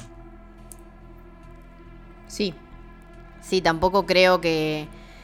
Acá se repiten algunas cuestiones que vemos en, en Halloween, por ejemplo, porque acá toda la matanza ocurre en un campamento de verano, que justo también cuando no están los padres, o sea, Crystal Lake, sí. esa ausencia, claro, esa ausencia de leyes, esa ausencia de reglas, esa ausencia de, de protección que representan la madre y el padre.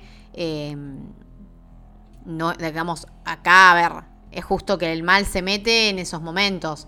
eh, Sí, aparte está muy bien hecho eso que decís vos, perdón, te dar un paréntesis, porque justamente quienes tienen que dar la, digamos, el ejemplo no lo dan, porque son los que primeros que se van a drogar, los primeros que van a garchar y todo, que son los que los cuidadores de ahí del, del lago, que en la primera hacen mucho, o sea, en la primera está muy notorio eso, porque ¿por qué se termina ahogando eh, Jason? Porque cuando lo tiran al agua, los dos que lo tendrían que estar cuidando estaban garchando. Eh, entonces digo, claro. ahí refuerza esta, esta cosa de la ausencia de autoridad y, y la autoridad que tenía que haber no era autoridad. Exactamente, yo creo que estas películas eran muy ofensivas en la época porque mostraban eh, mostraban estas cuestiones de que los padres no eran perfectos, de que la familia no era perfecta, de que de que nada, de que el sexo, la droga, todo eso está, existe. Eh, entonces tiraba un poco abajo los valores morales de Reagan eh, y del conservadurismo estadounidense. eh, que justamente, a ver, justo en los 80 surgió un movimiento contrario a los conservadores, pero porque justo tenían justamente una presidencia y, todo un estado súper conservador. Eh, entonces yo creo que estas películas en su momento, eh, bueno, Halloween y esta Friday the 13 y ahora vamos a ver eh, Pesadilla, fueron películas transgresoras porque era un momento en el que a, la gente le molestaba que le demuestren eso, padres ausentes. Que, o sea, le molestaba que se muestre adolescentes teniendo sexo, ¿entendés? Eh, yo creo que también la sátira viene por ese lado, o sea. Era. eh, era un poco mostrarle. Recordarle a la gente que, a ver, que el puritanismo y lo- la perfección y que los suburbios no son perfectos. Sí, no. No, no. La clase media alta no es lo que ellos querían que sea. No. De hecho, para darte pie, eh, el Pesadilla, la saga de Pesadilla eh, transcurre también en suburbios. Claro, por eso. Eh, Pesadilla también viene. Creo que todas estas, estas pelis fue justamente desarrollaron la semilla que plantó Halloween. Sí. Eh, sí, yo creo que Pesadilla, Nightmare on, of- on Elm Street, que es difícil de pronunciar. eh, por lo menos a mí lo intento pronunciar rápido y siempre me trago. Yo creo que también continúa con estos temas, eh, porque por ejemplo, en esta peli los padres no están ausentes, pero sí se los muestra como, como dejando de lado a los pibes. Claro, Sí. como tipo padres alcohólicos, padres eh, que están, qué sé yo, bajo medicación.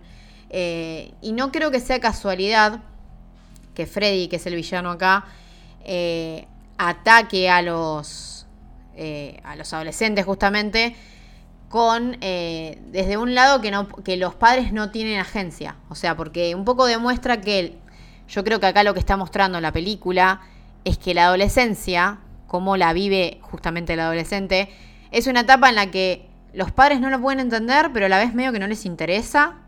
eh, y que los, los jóvenes están expuestos a todos esos males. eh, justamente porque los padres están en la suya. Es como un poco... eh, bueno, de fondo también puede ser que, que ya en esta película que sale más, ya sale digamos más a mitad de los 80, que ya hay un poco una crisis de, de los suburbios, o sea, ya no hay problema en mostrar que los padres son alcohólicos o que la vida no es perfecta. eh, y entonces un poco se muestran las consecuencias, creo yo. Sí, aparte hay un, hay un factor psicológico también. Esto, los 80 en Estados Unidos fue un momento donde acá pasó más en los 90. Eh, donde cualquier cosa que le pasaba al adolescente, bueno, tipo andaba al, al- al médico y te va a medica. O sea, psiquiatra, ¿no? Hablando psicológicamente. sí, sí. Eh, y básicamente era la solución de todos los de todos los niños afectados por, por la pesadilla de Freddy. Tipo, la respuesta de los padres inmediata era esa. Y te muestran, como decís vos, y que creo que está muy claro, como esa cosa desentendida, ¿entendés? Como que, bueno, tuve un hijo porque lo tuve, pero bueno, se como que se va a criar solo.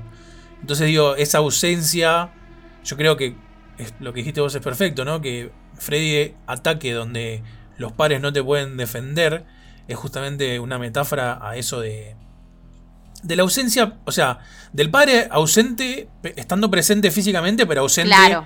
en cuanto al- al- a, la a esto de preocuparse por el hijo, ver qué le pasó, ¿entendés? Es como, aparte fíjate que justamente lo muestran, como decías vos antes también, en una clase social acomodada, ¿no? De que todos tenían sus autos, sus lujos, sus viajes, eh, y que bueno, como que el hijo pasaba a un segundo plano.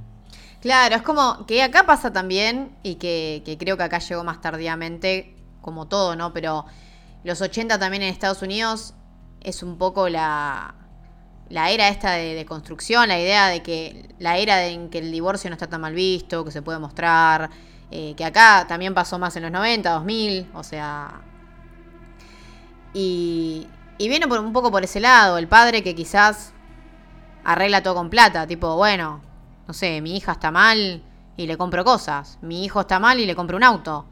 Eh, que no hay un- una contención emocional y es justamente desde el lado emocional y psíquico donde ataca Freddy. Eh, que es esto, bueno, en las pesadillas o en visiones más freudianas, psicodélicas, como, no sé, la escena en la que se le mete a Nancy cuando ella se está bañando, que se le mete por la bañera y, y- y básicamente le pasa la mano ahí por...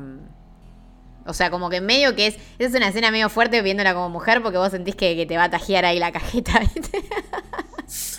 Pero... Esa, esa, esa escena, sobre todo desde donde está filmada todo, para mí es una de las escenas más icónicas del cine de terror. Sí, y además es un simbolismo de que es algo con lo que no se quieren meter, pero que, por ejemplo, en las primeras versiones del, del guion de esta película, Freddy no era un asesino, era un abusador, o sea, un pedófilo, digamos, por decirlo de alguna manera. Eh, que un poco cuesta creerlo también porque todo, er- era la época en la que los actores que hacían de adolescentes eran más grandes, entonces como que nunca lo hubieses capaz visto como un pedófilo. Pero sí está en estas escenas, porque Freddy los ataca teniendo sexo. Freddy a ella la ataca cuando se está bañando, o sea, se mete en momentos muy íntimos de los, de los pibes y los padres están ausentes, no están ahí. Sí. Sí, igual siempre, yo siempre, siempre queda, yo creo que queda, no lo dicen nunca, pero para mí queda muy eh, en el sobreentenderlo. Sí, sí, sí. Porque te dicen esto de que sí, que es un asesino de chicos y bla, bla, bla. Pero hay una de las películas, no me acuerdo cuál es, que te muestran eh, que creo que es, no sé si es una de las últimas, que te muestran que a la... A, Freddy con la hija, eh, que era chiquitita. Y esto es como todo demasiado... Eh, ¿Cómo te puedo decir? Eh, perturbador no es la palabra, porque tiene depravado. Sí, Hay depravado. como una depravación implícita en cómo está vestida la nena, en cómo la mira él. Nunca te lo dicen, pero para mí queda súper siempre explícito, no, eh, implícito en realidad, de que más allá de asesino, el chabón era un abusador de menores. Sí, sí, yo creo que, que lo que le pasó a... A ver, para mí, la primera, Nightmare on, on Elm Street, o sea, Pesadilla, es el slasher que mejor envejeció de, de esta camada de slashers de la era dorada. Envejeció mejor que Chucky, que ahora vamos a hablar de Chucky. Envejeció mejor que Halloween, que para mí Halloween igual es la otra gran que se resostiene. Pero no se siente como una peli vieja, como justamente la masacre de Texas, como la primera de Jason, eh, o como otras, qué sé yo. eh, Pasa que es atemporal. Yo creo que es una película Claro. atemporal primero porque, porque tiene una cuestión onírica que excede los tiempos. O sea, todos tienen pesadillas eh, y, y- y- y terrores nocturnos y un montón de cosas. Y segundo, la temática. A ver, un asesino, eh, un asesino eh, o un pedófilo, digamos, eh, como lo quieras ver, es algo que sigue existiendo. Y también, yo creo que el contexto cultural no sé si cambió tanto. No, para mí tampoco. Y más, es más, se extendió por lo menos a un punto que nosotros lo podemos entender de este lado del, del mundo. O sea, acá también pasa eso, de que en las clases media altas a los pibes los arreglan con comprándole un autito y hay padres ausentes y, y hay eh, toda esa cuestión. O sea, creo que sigue siendo temporal porque, el- no sé, la crisis de la figura de la familia sigue ahí. Sí. Es que es, es- eh, lo, lo acabas de decir vos, no me salía. Creo que estuve todo el programa pensándolo. Eh, el, el concepto de crisis de familia es el gran protagonista, más allá de Freddy Krueger, que es él, o sea, es como el protagonista de las películas de terror. Pero todas, todas, desde la 1 hasta la 7, tienen eh, por concepto esto de la familia. eh, fíjate que en la última, incluso, que es la que es como una. Eh, la que es la película dentro de la película, que no me acuerdo cómo se llama eso. eh, Eh, sí. el nenito, el, el hijo de, de Nancy, vamos a decir, de la, de la que hace la actriz, bueno. eh, él tenía, ¿te que tenía un dinosaurio para, para cuidarlo de los sueños? ¿Y la madre de dónde estaba? ¿Entendés? Digo, hasta la última, que es del do- 90 y ta- No, no sé si es del 2000 y pico o 90 y pico, por lo menos. Eh, tiene todavía eso de que el nene, o sea, teniendo una madre que entre comillas está presente, eh, nada, recurría a un juguete para que lo cuide de lo que estaba debajo de las sábanas. Eh, todas, o sea, todas, todas tienen esto de, de una familia de alguna forma disfuncional. Pero yo creo que no, no como crítica a la familia en sí, sino como crítico a algo, algo social, ¿no? Algo que ya viene como emparentado con la sociedad. Quizás, no sé si hacer la comparación con nuestra sociedad, aunque creo que sí, que se puede hacer muchísimo paralelismo. Pero bueno, están hablando de una sociedad eh, yankee, porque bueno, es una película yankee, eh, y que todavía sigue pasando. De hecho, hay muchas películas de hoy en día, no, no tanto de terror, pero de otros géneros, donde te siguen mostrando esto de, eh, qué sé yo, la de... mm, La que hablamos la otra vez de, de Megan Fox, que es el diablo. Sí, eh, Jennifer's Body. Sí, bueno, también. Tiene gran, gran, gran parte de eso de que los padres están en la casa, pero están ausentes. Y los, los adolescentes hacen lo que les pinta. Eh, entonces digo, por, e- yo creo que también eso le ayudó muchísimo a que es una película que hoy en día la ves y sigue siendo muy, muy contemporánea, digamos. Totalmente, sí, sí, recoincido. Eh, y creo que es una de las que mejor envejeció porque tiene, no sé, lo- los temas como los aborda me parece que es, es bastante eh, justamente implícito, sutil, no como las últimas que quizás tienen, como vos decías, esa depravación que está hecha para, no sé, no es sutil, es como para perturbar con de manera muy simple, o sea, con, con lo que vos decís, como, a ver, en la primera vos te da la idea de que mm, eh, Freddy es un pedófilo, pero no, me- no me necesitas mostrar una nena con él. o sea, eh, a eso voy. A veces es como que pareciera que las películas nuevas mm, eh, subestiman más al espectador. No Sí, sé. sí. Es como lo de, Eh, la- la- los 100, lo de los 100 locos. Sí, O sea, con que le haya violado a la madre un solo loco, ya está, ¿entendés? O sea, o sea, el esperma es de uno solo, no, no son 100 espermas que se juntan y, y, la- y, ¿entendés? y fecundaron para que nazca Freddy. O sea, es como que no era suficiente que haya sido... la- O sea, no era suficiente la locura de uno solo. ¿Entendés? Tenía que, es como que si... Es muy ridículo lo que te quieren mostrar en esa escena cuando te explican que Freddy nace porque a la madre, que era una monja, eh, queda encerrada en el loquero y la violan los 100, los 100 locos que había. Primero porque Sí. no es que se suma, ¿entendés?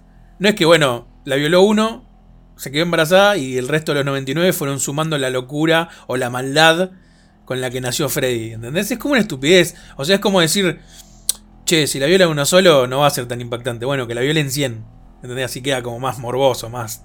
y es una estupidez, sí. ¿no? O sea, con decir que la violaron y, y un loco, si querés justificar que Freddy es malvado porque tiene el padre que era un, era un estaba encerrado en un psiquiátrico, con que pongas uno solo ya está. ¿Para qué necesitas que 100 hayan sido? ¿Entendés? Como que esas cosas que fueron, sí, como decís vos, eh, es como dejaron de ser sutiles.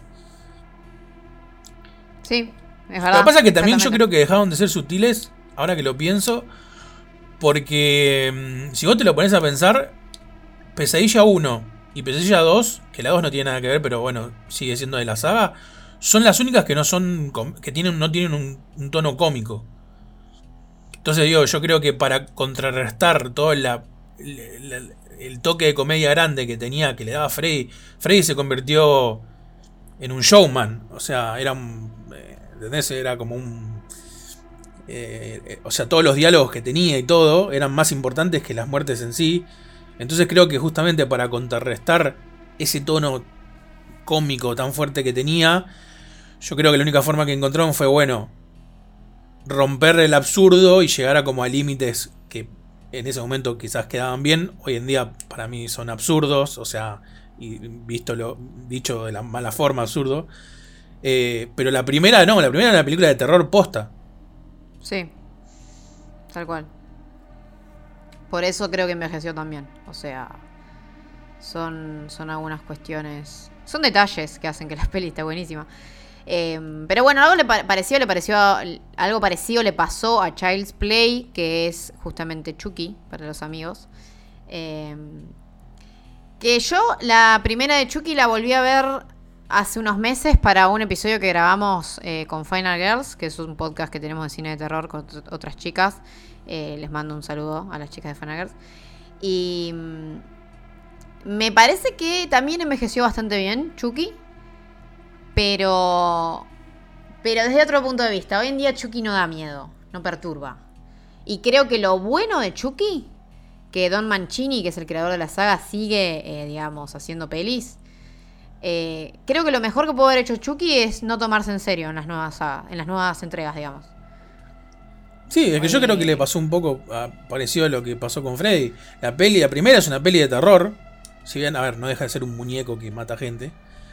Eh, Claro. En las otras, eh, Chucky pasó a ser como esto, como un showman. O sea, pas- pasó a tener mucha comedia. Y ahí es como que se desfiguró la cuestión del terror. El terror solo quedaba en, bueno, la sangre que había. Pero no en el suspenso, en los climas que generaba como la primera. Eh, para mí es una metáfora muy parecida a la de Freddy. Sí, es que acá también sucede lo mismo. Eh, en, en Chucky, vos fijate que. Creo que la película nunca dice que es Navidad, pero el clima es muy navideño. eh, con el nene que quiere, el juguete que está de moda. Y, y que también tiene padre ausente. eh, que creo que, a ver, es interesante esto de que justamente a ver, que justo el asesino sea el muñeco que todos los medios y en todos lados lo ponen como el muñeco perfecto, es también una especie de crítica a, a esto de, de cómo ponele de que quizás el nene no está contento en su familia y lo quieren arreglar con un con comprándole el mejor juguete, ¿entendés? Como le compro una Barbie a mi hija porque ella está mal y cómo lo soluciono. Eh, y te muestran a la madre haciendo todo un eh, la madre como que hace un- una tramoya ahí para conseguir el muñeco, porque era muy caro, porque era difícil, eh, entonces... Sí, eh, lo que pasa es que acá, y lo, y lo interesante de lo que estás diciendo es que es justa, es, es lo que hablamos antes, pero totalmente al revés. Porque a- acá, el, digamos, el estar ausente de la madre es por una cuestión de necesidad. Porque vos fíjate, Claro, primero- pero porque el padre no está. no, pero más allá de eso, me refiero a una cuestión también social en cuanto a lo económico. Acá, primero que no estaban en un, en un barrio así privilegiado, o sea, siempre eran como una familia, no digo de clase baja, pero como de clase media, que la madre tenía la necesidad de salir a trabajar y el nene quedaba solo en consecuencia porque la madre no, no- no le quedaba otra, no tenía padre con quien dejarlo y tenía que salir a trabajar. Pero la madre sí se mostraba preocupada por el nene cada vez que llegaba a la casa, pero se tenía que volver a ir por una cuestión de necesidad de trabajo. Entonces el nene quedaba solo no porque la madre quisiera o no le importara, sino porque realmente no tenía otro. Entonces yo creo que ahí te muestran como la, o sea, las dos caras de una misma moneda, ¿no? En las otras películas los chicos estaban tenían todas las comodidades del mundo, pero estaban solos porque a los padres no le importaba y el no me acuerdo cómo se llama el, el, el protagonista eh, eh, digamos el nene el, el- el Eh, nene sí, que lo- no, yo eh, tampoco. No me acuerdo Se me fue. Y eso que Sí. la vi hace poco. sí pero debe ser tipo algo Tommy o algo así no me acuerdo Sí, nombre de nene. Sí. Eh, eh, está solo, por así decirlo, eh, porque la madre no lo puede cuidar en Eh, realidad. Andy, Andy. Andy, está, ¿viste? nombre de nene, mal. Sí.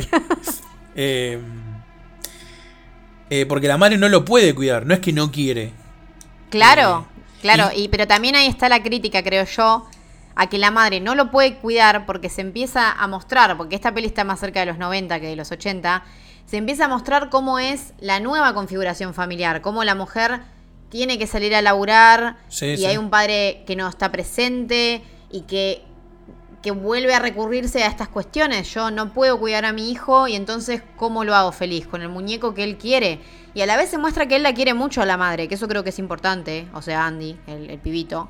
Sí. Eh, creo que es importante porque acá, acá te está mostrando que en realidad hay un amor familiar, pero que a la vez eh, se está criticando esta, eh, esta modernidad social que ha hecho que quizás eh, por distintas cuestiones de cómo, cómo, cómo se vive hoy en día, a veces eh, por cosas que ni controlamos, tenemos que dejar al pibe solo, Sí. o sea, esas cosas, digamos, Sí, sí. Que, que son un bajón, especialmente cuando hay una madre que justamente hizo un poco lo imposible para conseguirle al muñeco, y por eso no es casualidad que el muñeco sea el... ¿Cómo se dice? Sí, sí, sea el el- asesino, sí, porque... eh, son esos, esos males un poco del capitalismo o de la sociedad moderna que están encarnados ahí. Sí, el consumismo. Todas las el pelis, consumismo, todas las pelis de, el consumismo. de- todas las pelis de Chucky creo que hablan fuerte del consumismo. Sobre todo la la última también, la que es un, no sé, un reboot, remake o lo que fuese, que a mí me pareció detestable, pero más allá de eso, eh, tiene que ver también mucho con el consumismo hoy en día, que bueno, hay mucha tecnología, ¿no? Pero bueno, el, el concepto es igual que en la primera, que era un muñeco tipo así, normal. Eh, hay una crítica grande al consumismo, obviamente el consumismo viene de la mano del capitalismo, eh, pero sí es eso que vos decís. Sí, sí, sí, tal cual. Eh, y bueno, a ver, la primera es una película que, que obviamente que ya tenía el tono cómico, de así, de, de comedia, crítica, de terror. eh, y lo más, yo creo que lo más interesante que pudo hacer eh, justamente la saga de Chucky es volverse eh, una comedia. A mí particularmente La novia de Chucky me parece una película impecable. Eh, la vi hace poco de nuevo. Posta. Sí, sí, porque si vos la ves como comedia, es buenísima. Sí, sí, sí, bueno. Sí. Lo que pasa es que yo ya no. A mí me pasó que ya después de la. Después de la 3, en realidad, no me las pude tomar en serio. O sí, bueno, cre- creo que yo creo re- que ahí está el tema. Claro. Eh, porque la novia de Chucky es casi una, una, paro- una comedia autorreferencial. Hace chistes a, a- hace chistes sobre Chucky, sobre el muñeco, sobre. O sea. Es un muñeco que se ríe de que es un muñeco. Sí, sí, O sí. se ríe de lo estúpida que es la idea de que un muñeco tenga novia y de que un muñeco Sí, sí. quiera. Eh, ¿Cómo se dice? De que un muñeco quiera tener un pibe, todas esas cosas. Sí. Bueno, el hijo de Seed of Chucky también. No, esa ya es un delirio ridículo, decía Chucky. Sí. y todas las que siguieron después, pero porque además son pelis que no le interesa. No le interesa ni ser buenas, porque son pedorrísimas a nivel técnico. De última, Bride of Chucky, la novia de Chucky. Es una peli que está trabajada desde el punto de vista eh, del gore, de, de la puesta en escena, Sí. de es inteligente con las referencias que hace. Las otras ya no. Mm. Eh, yo creo que. bueno, y hablando del remake de Chucky, yo creo eh, que uno de los problemas es que cambiaron totalmente. Que ya no está esa, esa noción de. de familia rota, de, de lo que significa el muñeco y demás. Eh, a mí, para mí la remake es medio. Pasa que yo creo que también que tratan. Yo creo que trata. No sé si trata un tema, no quiero decir eso. Eh, no sé si. ¿Qué nene tiene hoy un muñeco? Claro, se murió como- totalmente esa noción. Claro, el Claro. nene tiene un celular. O sea, hoy en día es como que cambiaron esas cosas. O una consola. Eh, en ese momento sí, era como que tener un muñeco, bueno, era como re común y todos los nenes tenían un muñeco y, y como que era mucho más... eh, como que hoy, hoy a los nenes de hoy en día o, o a los jóvenes adolescentes o como quiera decirle, eh, yo no sé si causa ya el mismo miedo que por ahí causaba la primera. Eh, porque también tenía, la primera también tenía eso de, de que tenías un mal dentro de tu casa, que no sabías por dónde aparecía, o sea, la película te genera eso, ¿no? Con las tomas que estaban para mí muy bien hechas. Eh, podía aparecer en cualquier, o sea, te ibas a dormir y estabas desprotegido, eh, no lo veías aparecer por ningún lado. Esa cosa de que de repente estaba con la carita así de... eh, como re contentita y por ahí vos te movías y te miraba de reojo. Ese tipo de cosas que generaban un miedo bastante particular. Yo no sé si hoy en día siguen funcionando. Por eso yo creo que la saga murió. Las últimas, sacando la el reboot este, las últimas fueron más para nostalgia. Que aparte tenían mucho fanservice, ¿viste? Las últimas dos creo que eran. Eh, y cuando hicieron la remake, que lo que quisieron hacer, que esto ya lo hablamos en el capítulo de remake, fue como, bueno, traer a un personaje de los 80 a nuevo público. Fue un fracaso porque no funcionó desde ese lado. O sea, a nadie le interesa ver un muñeco que mata gente. Es como. Los chicos ya. O sea.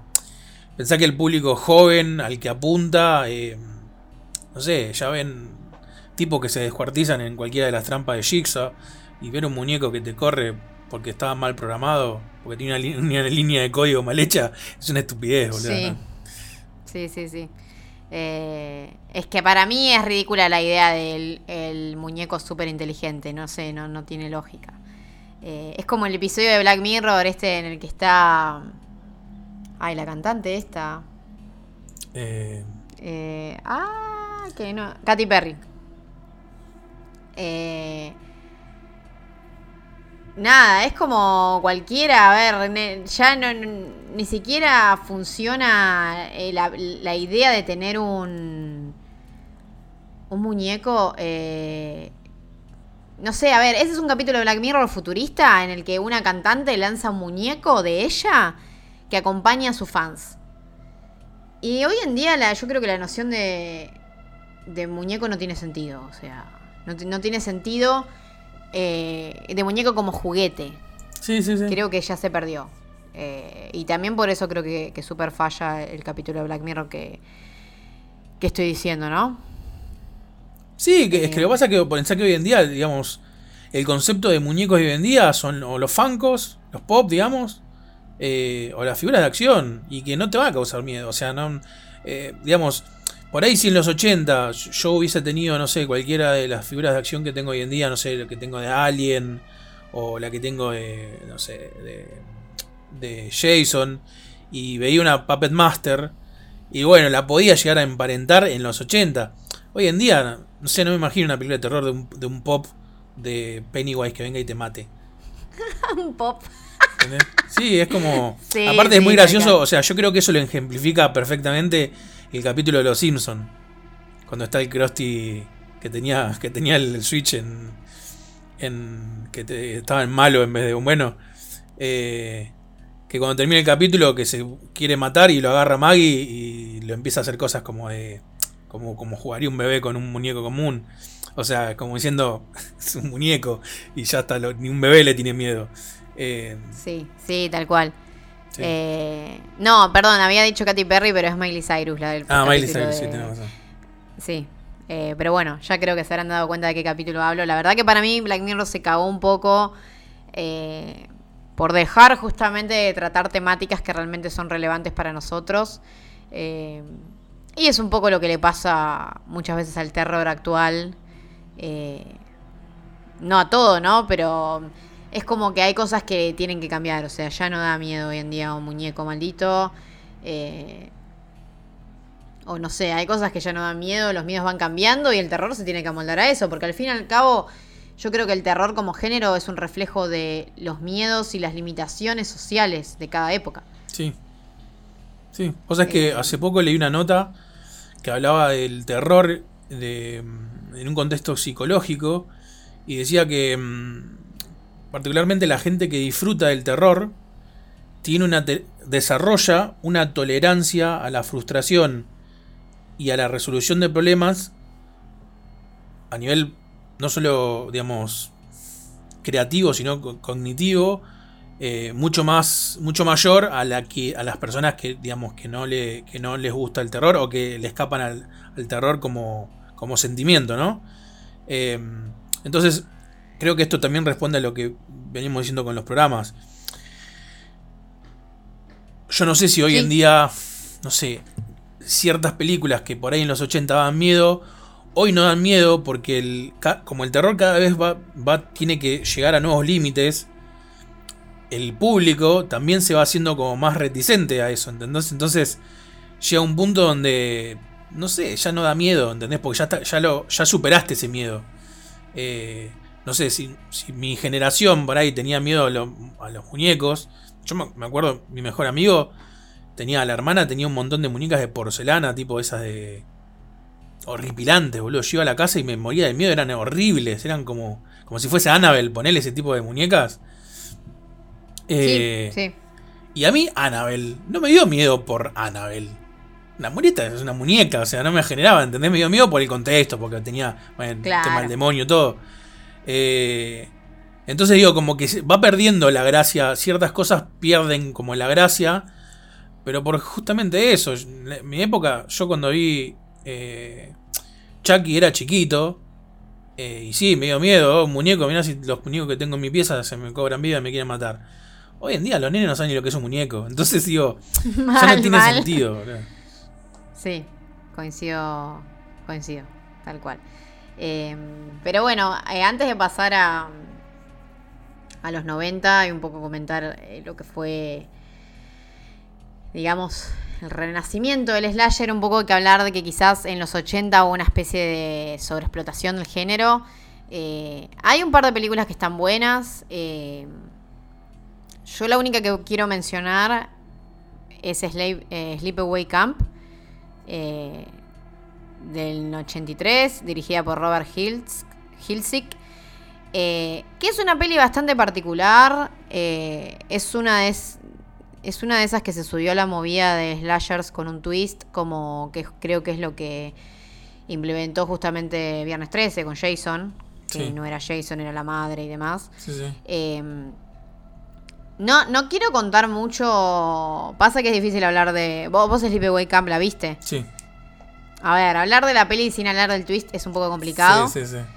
Eh, creo que es una peli que hoy en día se la puede ver como danina en cuanto a lo que es representación eh, trans. Eh, voy a intentar no decir por qué para no cagarle la vida a nadie. Pero. mm, Porque creo que es una peli que hay que verla. Es uno de esos slashers que de hecho es de culto. O sea, quizás fueron eh, infravalorados en su momento, pero que hoy en día, o sea, tiene como un cult following y, Sí, y- sí. y se lo suele recordar como una de las más interesantes de la época. Pero porque creo que es una peli que a pesar de. de un, no sé, una. ¿cómo se dice? Que tiene un ángulo medio transfóbico. eh, yo un poco lo que leí de esta película, justamente de gente trans, y un poco también lo que yo entendí, digamos, de, de cómo está eh, representada lo que sería la Final Girl de esta película. eh, creo que es una película que muestra muy bien el, lo que puede significar el bullying o lo que puede significar la angustia adolescente o, o el estar sufriendo algo y no saber cómo canalizarlo. Eh, creo que la película un poco habla de eso y creo que es una peli que desde ese punto de vista como funciona muy bien eh, y tiene un twist también al- a, a la figura de la Final Girl y un montón de cosas que están buenísimas.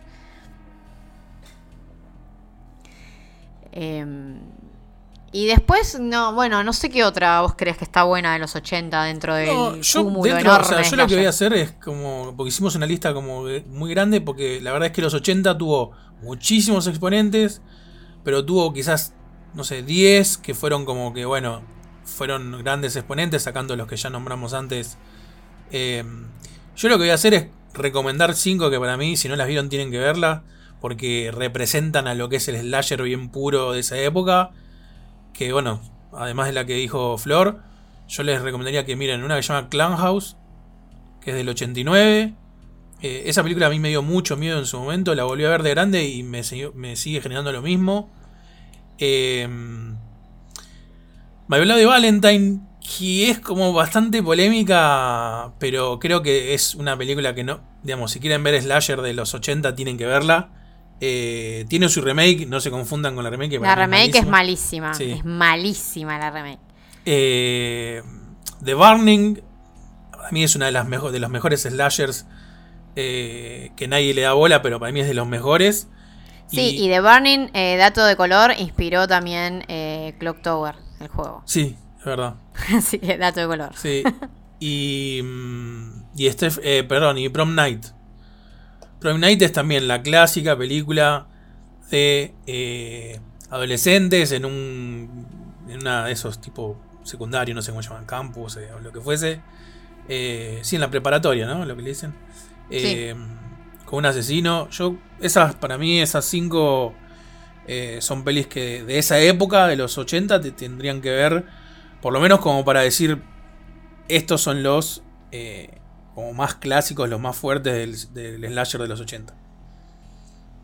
Sí, sí. Eh, lo que pasó, yo creo, en, los 80 es que la fórmula de asesino mata adolescente se superagotó. Eh, y ya en los 90, medio que. Nada, el, a ver, ¿quién iba al cine a ver slashers en los 90? Justamente antes de Scream. Nadie. No, lo que pasa es que fue cuando explotó todo lo, del, lo de los. El auto. ¿Cómo se llama? El autocinema y esas cosas en Estados Unidos. De los. eh, cuando, digamos, después de, lo, de la moda de los. oh, ¿Cómo se llama? Lo- de los greenhouse y todo eso. Sí. eh, Estaban muy de moda y, y digamos, y, la- y el adolescente promedio yankee la iba a ver más en modo de. Ya eran como. eh, Ya eran como películas de comedia, ¿entendés? No, o sea, no causan un terror como el exorcista, digamos, como entendés que es un terror. Claro. Es un terror más de me voy a caer de risa porque mirá, un asesino mata a un montón de, de chicos como yo, ponele, eh, de formas cada vez más novedosas, ¿no? Porque un poco el, el género slasher en algún punto se, se tornó, bueno, ¿de qué forma mato a los a las víctimas de que sea diferente a lo que ya se hizo? Entonces digo, con ya con todas las entregas de Freddy y todas las entregas de Jason, es como que ya se había terminado, ya no había más formas de matar nuevo. De hecho, hay algunas eh, en Silent Night, Deadly Night, que es otra peli del- del och- de, los 80, también de mitad de los 80. Hay algunos asesinatos que son ridículos, pero que no tienen sentido. Es como decís, es tan complejo que quieras matar a alguien así y te puede salir tan mal que es como una estupidez. Y ahí es cuando ya empe- empezaron a perder como sentido los slasher. Claro, que una, o sea, yo creo que hablando ya de Scream, ¿no? Que es la película que revitalizó el slasher, lo que hizo bien Scream, eh, y Wes Craven, obviamente, que es el padre de Scream, y también el padre de eh, Freddy. Eh, yo creo que lo que hace muy bien Scream es justamente aceptar esto, aceptar que ya el slasher se había convertido medio en una comedia y hacer una combinación de géneros, o sea, un poco reírse de los clichés, que eso hizo que se sienta original, y eh, darle el, el énfasis a, eh, la ficción más detectivesca policial, el whodunit, de no sabes quién era el asesino. Sí, Y lo que te mantenía enganchado era eh, ver quién era. Porque vos, eh, qué sé yo, en, la- en las otras, a ver, vos a Freddy ya lo veías de entrada y, y no, no había un énfasis en quién es Freddy. No pensabas que era una persona encapuchada a lo Scooby-Doo. Claro. acá sí, acá es quién es el que se está poniendo la máscara y que está matando gente en el pueblo. Sí. Eh, y entonces, justamente, se ríe de clichés que en su momento, eh, justamente, a ver, lo- los, la semilla estaba en Halloween, en, en Freddy the 13, en, en la peli de Freddy y demás, y que quizás una sobreexplotación zarpada de- del slasher hizo que nadie se los tome en serio. Y particularmente, Scream, no sé si es una peli que, que dé miedo en sí, eh, pero que sí, a pesar de que tiene tono cómico, te la puedes tomar en serio. Sí. Sí, lo que tiene Scream también eh, es que. A ver, toma un poco lo que. Toma un poco. Porque, a ver, en to- como dijiste vos, en todos los slasher vos ya sabías quién era el asesino. Eh, y de hecho, era la representación del mal, como venimos diciendo desde Halloween. Claro. Eh, lo, que, lo que hace un poco Scream es tomar parte de lo que era el Yalo, que ya hablamos del Yalo un poquito por arriba en otro programa, que justamente la, la gran diferencia entre el Yalo y el, y el Slasher, más allá del país, eh, era que vos no sabías, había un asesino pero vos no sabías quién era. Y Claro. como la gracia, muy a lo Agatha Christie, era que tenías que todo el tiempo estabas ahí, o sea, al borde de la silla de quién es y, y aparecía uno que vos decías, ah, es ese, y después no era, y decías, ah, es ese otro, y después no era. Entonces Scream toma del Giallo esa parte, eh, la, mete en un terror adolescente, porque Scream es una película de terror adolescente, propiamente dicha, y después todas las que vienen atrás toman la misma fórmula. Si vos te, te fijás, sé lo que hicieron el verano pasado, Leyendas Urbanas, Cherry Fall y Valentine, que son las que anotamos, eh, tienen el mismo concepto. Es adolescentes, hay un asesino que no sabes quién es hasta el final, eh, y te atrapa más por ahí, porque los asesinatos son muy bajos, o sea, es una persona que acuchilla a otra y listo. Eh, quizás podés tener algún que otro... eh, no sé, como en, en Scream cuando le cierran, la matan a la chica a Ross McGowan cuando cierran la, la puerta de, del garage, esa que sube, que la aplasta, Sí. digamos. Sí, sí, sí, que es una de las primeras muertes. Sí. Sí. que pero que tampoco es, uh, qué locura de muerte, digamos. No, sé, no es No, que- y tampoco es una muerte ridícula para que te rías. eh, no, no, Es quizás la. No sé, a ver, la, la primera muerte que es cuando muere. Que eso también es gracioso porque eh, Drew Barrymore, que es la que muere en la primera escena, sí, eh, en el marketing que había hecho Wes Craven y todo el equipo, medio que a, a Drew Barrymore te la pintaban como la Final Girl. O sea, y nada que ver. no, nada que ver. Es la primera que muere. Claro, y un poco Drew Barrymore quizás era el, el estereotipo que se estaba usando de Final Girl, de la chica linda, rubia, Sí. americana, bla, bla, bla. Eh, y acá, eh, Sydney creo que es, ¿no? Si no Sí. me confundo. Sí, Cindy Sí, sí. era en Scary Movie, creo. eh, Sydney quizás es, es todo lo contrario, o sea, es, es una Final Girl que quizás nos recuerda mucho a Laurie Strode, pero que a la vez tiene otro otra posición, es más una detective, siendo yo. Sí, sí, sí. Eso está buenísimo. Y, y aparte, el- acá el- otra cosa que tiene de bueno Scream es que fíjate que el asesino no es omnipotente como en los en todos los slasher que veníamos Sí. de los 80. Aparecía, si aparecía el asesino, salvo que seas la, digamos, el protagonista, no te, no, no te salvabas. Acá, digamos, lo que tiene el asesino es que es muy humano. Se siente, ¿entendés? O sea, se tropieza, le, puede- le pegan 20.000 Eso iba a veces. decir, comete errores, se cae de maneras taradas. Exacto. Tipo, Exacto, está como mucho más humanizado. Entonces, yo creo que, así como dijimos en algún momento, creo que con, con digamos, con Laurie Strode, que el hecho de usar un arma blanca te daba la posibilidad esta de defenderte, acá eso se siente todo el tiempo. Eh, o sea, hay persecuciones tipo Tommy Jerry que se golpean, se caen por la escalera, se paran, le golpean con algo en la cabeza. Eh, entonces le da como un sentido mucho más eh, con los pies en la tierra al, asesino que ta- también le da, creo que, el sentimiento al espectador de que es algo de lo que podés zafar, contra lo que podés pelear. Eso que yo creo también es algo que la destaca Scream entre. entre no, no entre, porque como dije antes, el resto de los slashers fueron iguales. Sí lo, lo destaca de lo que venían siendo el slasher en el cine de terror. Sí, fue la que lo revitalizó.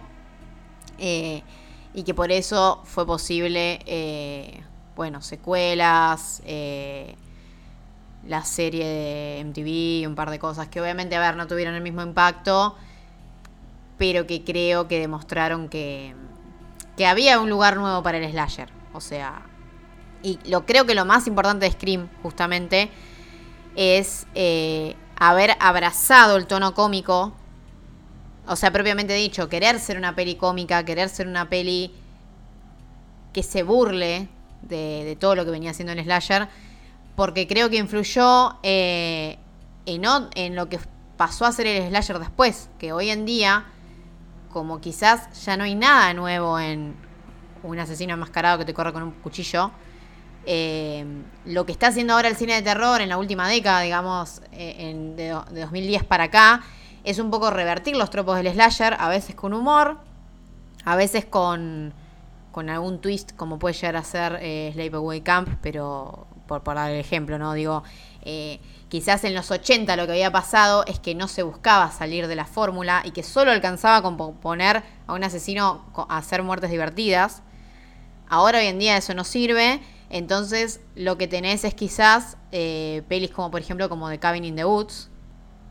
Eh, que yo creo que The Cabin in the Woods lo que tiene de interesante es que es una peli que para el, fan del terror eh, es... nada, está buenísima, está llena de referencias, pero, pero a la vez es algo muy propio, o sea, no, no se queda con, con la referencia o con la parodia. Es como... A la vez es incluso una sátira, no, no solo al slasher, también es incluso una sátira a al torture s- que surgió con Hostel, con el juego del miedo. eh, es como una sátira a todo el terror moderno eh, y que a la vez un poco reinventa la rueda, porque en, en- en- todo momento, no, no sé, creo que no te esperás qué va a pasar.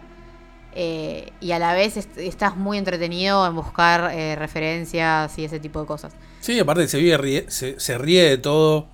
Se, se ríe del terror japonés, se ríe del propio terror, digamos, de los slasher, de esto de, digamos, de los clichés que en realidad estaban preparados para que sean así. Eh, sí hay- o sea, yo creo que en ese sentido es una, para mí es una película que me encanta. Eh, pero también, ¿sabes qué creo? Eh, digamos, volviendo a lo, que generó Screamy en el terror moderno. yo creo que también un poco el papel de, de lo que en un momento fue el slasher más clásico, ¿no? Lo empezaron a tomar las películas que eran la Home Invasion. Porque los Home Invasion empezaron por ahí con, con Funny Games, no sé si empezaron, pero bueno, fue uno de los principales referentes. Que en realidad eran dos chicos que entraron a una casa y bueno, ponían en jaque a una familia. Em, pero después, ¿qué pasó? Empezaron a usar máscaras. Cada vez tenían como más esta presencia omnipotente de, de- de seres. Empezó con los extraños. eh, con Liv Tyler y el. Y el, bueno, el, el- el actor de, de Underwood, que no me acuerdo cómo se llama. Scott Speedman, creo. Eh, y después empezaron a salir infinidad de películas con. que eran como suerte de Home Invasion. Con personajes con máscaras. Generalmente de conejo, de chancho, de cerdo, de lo que sea.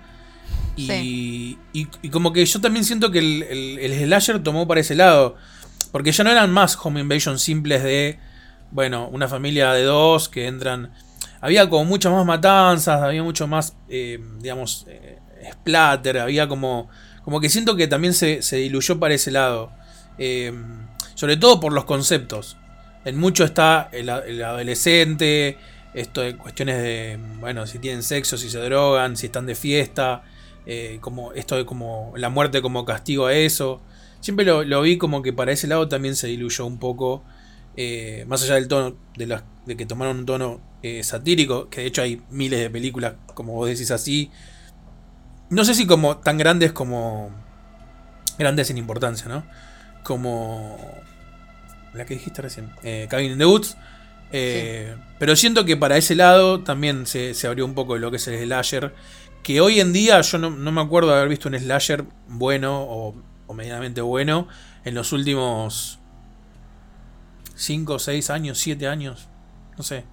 Sí, lo que, lo que decís es verdad, porque por ejemplo, pelis como a mí la que me viene a la mente es You Are Next, Claro. la de Adam Wingard, que, que básicamente, que también otra de la de, de Adam Wingard que tiene elementos de slasher pero que no es, es la de The Guest, Sí, eh, que también me parece está buenísima. sí, altas películas las dos. Eh, que justamente eh, You Are Next recuerda mucho a Scream, pero también recuerda mucho al Home Invasion clásico y tiene su twist. O sea, yo creo que por eso lo que, lo que logró, lo que buscó el slasher en los últimos años es eh, combinarse con otros géneros. A veces con un poco de humor, a veces con un poco de sátira.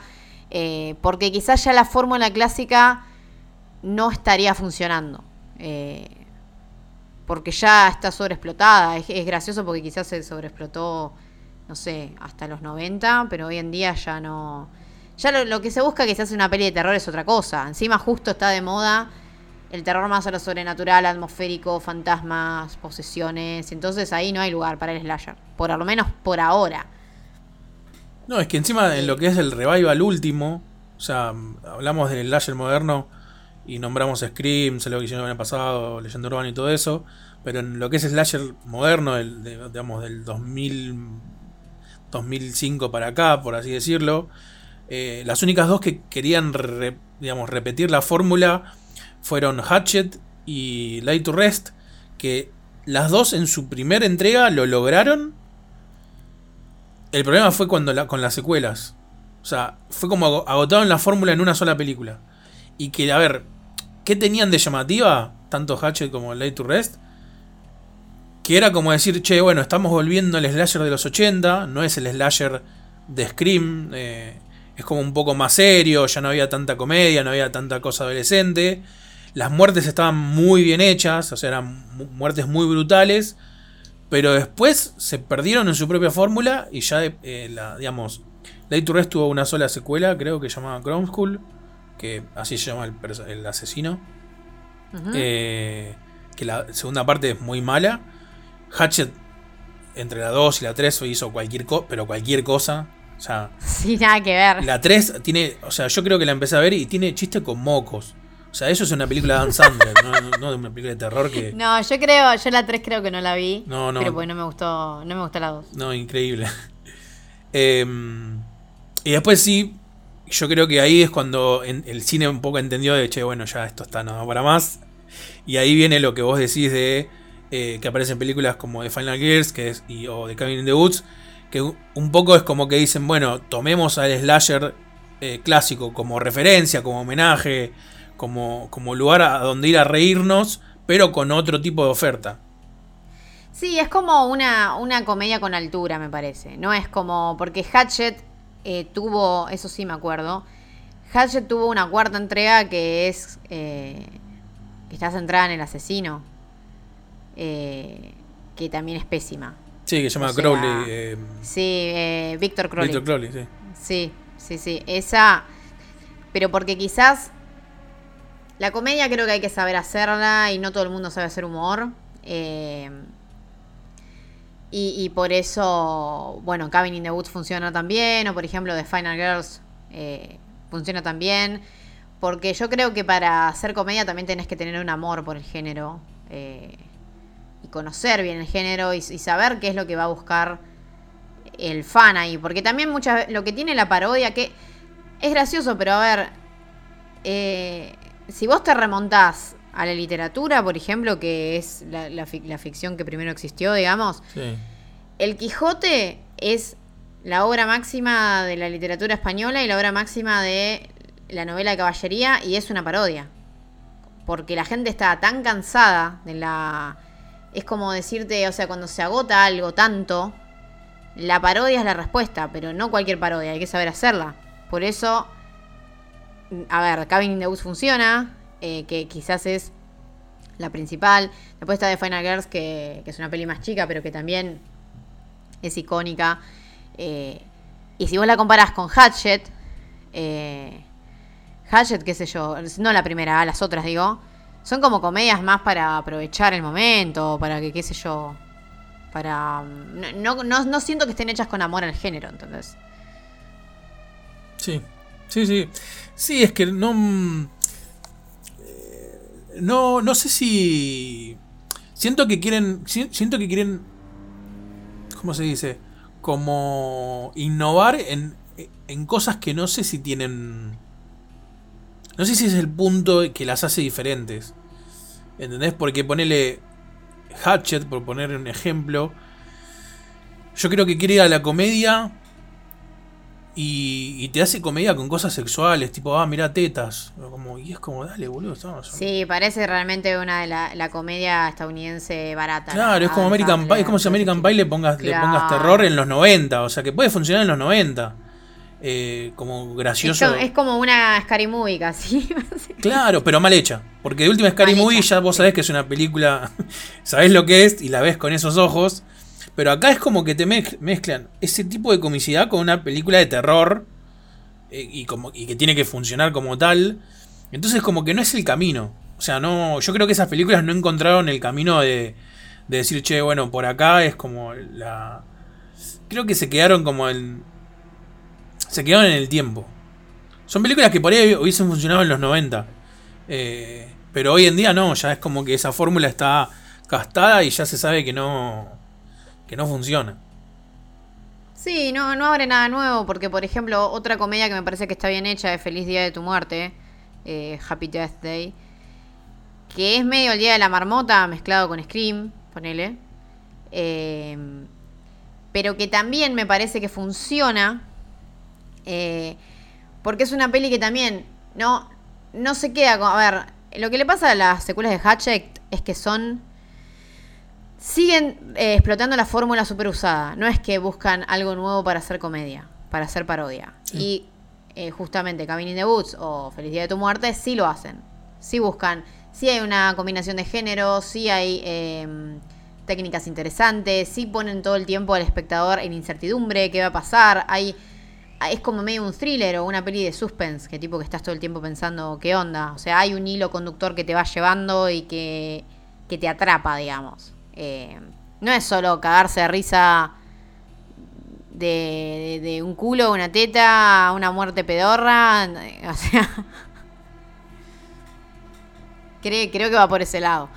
Eh, pero, pero bueno, sí, es como que es verdad que hace tiempo no hay un slasher quizás eh, puro y duro que funcione del todo bien. Yo creo que la remake de, Halloween es interesante. Eh, no creo que esté la, eh, no, creo que esté a la altura de la primera película. Pero es interesante en cuanto revive a la figura del asesino. y, creo que también tiene un foco nuevo a lo que puede simbolizar la Final Girl. Porque no tenés una Final Girl, tenés tres Final Girls. Que a la vez son eh, abuela, madre, hija, ma- abuela, madre, nieta. eh, y, y bueno, nada, cre- yo creo que la, la de Halloween es una de las más interesantes. Pero a la vez creo que no hace nada nuevo. Claro. Entonces, Bueno, a mí lo que me pasó justamente eh, con Halloween fue eso. O sea, no me parece una mala película. Pero fue una película que si no lo hubiesen hecho, hubiese sido lo mismo. O sea, no me. No me aportó nada nuevo. eh, está todo bien que rompe todo el canon, ¿no? De la, digamos, de la 12 en adelante, como que no existe ninguna. Pero acá va a salir, va, a- sonar re fanatiquito. y puede ser, seguramente lo es. Pero para mí las de Rob Zombie aportan más al personaje que las nuevas estas de, que salieron en el 2018 y otros. Porque de última, te guste o no te guste, le dan como, una, como un énfasis mucho más grande en el trasfondo del personaje y la relación que tenía con, con su familia, por así decirlo. Y te muestran un, a un Michael Myers mucho, mucho más Jason en cuanto a la forma de matar. Entonces como que decís, bueno, eh, es Halloween y no sé si es Halloween, pero de última me está dando algo que no me dio la saga de Halloween en todas, no sé, en las 8, 9, 10 películas que hubo anteriormente. Sí, que no la dio ninguna, porque todas las grandes que tuvieron remakes Yo creo que dentro de las que tuvieron remake, Halloween es la más decente, o sea, la de 2018, digo. Eh, porque Jason, las últimas entregas fueron medio desastre. Freddy también. eh, bueno, Chucky ya ni decirlo. Eh, entonces creo. Bueno, la masacre de Texas también. La masacre de Texas tuvo una entrega hace relativamente poco. Sí, la que, Que es. Leatherface. Sí. Sí, de los. De los franceses. eh, nunca me acuerdo los nombres. Sí, no importa, sí. Eh, pero que es una peli que yo le destaco varias cuestiones estéticas, varias cuestiones formales, pero que también, viste, es medio mediocre, es medio mediocre porque no escapa de, de un montón de cuestiones que, que ya están súper vistas eh, y que yo hoy en día, qué sé yo, ya son medio un embole, viste. Eh, y que quizás Leatherface no necesita una humanización que nos los muestren como era chico, que le había pasado, porque ya la primera película ya medio que ya lo... Sí. Ya con lo que hizo la primera película ya está. Eh, me parece a mí. Sí, es raro porque es un género que está tratando de. Como que está tirando manotazo a gado, ¿viste? Como que ya no sabe sí, cómo sí. subsistir. Y yo creo que se puede mantener. Creo que hubo varias remakes que, que estuvieron buenas. Eh, Museo de Cera, si bien no es un slasher el original, para mí el. No, sé- no es un slasher con todas las letras, digamos. No se lo yo no lo considero como slasher a la original. eh, pero la remake le dieron forma a slasher y me parece que estaba. Tiene sus cosas, pero es bastante convincente. Eh, la masacre de Texas también, la remake de 2003, está buena. Eh, Las colinas tienen ojos. eh, eso también es una suerte de slasher, por así decirlo. eh, y está bueno. Pero ya cuántas más puedes hacer. Es más, la, la remake de Black Christmas, la primera que se hizo, creo que es del 2006 también. Que trabaja la, la que hacía la actriz de la hermana de Buffy. a mí me convenció. La que se hizo ahora última no, no me gustó para nada. Sí, yo todavía no la vi, pero como la primera me gusta mucho, no, viste. preferiste sí, evitarte. Sí, no, igual la, la voy a terminar viendo. eh. Ahora. Eh, fue polémica porque, a ver, a mí, a mi gusto y concepción, aprovecha todo, todo lo que es la movida del feminismo y todas esas cosas, pero no, no desde el lado... Es súper forzado, para mí. O sea, creo que... No me, a ver, me, me encantan las películas que, que lo hablábamos la otra vez. Eh, que, que- cortan esta cosa del, del hombre que es invencible, que es el príncipe azul que rescata a una princesa y toda esa boludez. Pero cuan- me, me molesta cuando se nota que es forzado, ¿entendés? Como que no tenía nada que ver ahí y lo pusieron solamente por eso. Eh, porque me parece que termina jugando en contra de lo que en realidad supuestamente te querés mostrar, ¿entendés a lo que voy? Eh, no sé, a mí me parece que tiene cosas como que se sienten demasiado forzadas. No, yo creo que te yo puede interesar por ese bien- lado. Viéndola, eh, por eso la quería ver, sí, viéndola, viendo, habiendo visto trailers y, y la imagen promocional y todo eso, sí creo que es una película que no abre, no dice nada nuevo sobre el feminismo, o sea, no dice nada nuevo sobre la representación de la mujer en el cine de terror.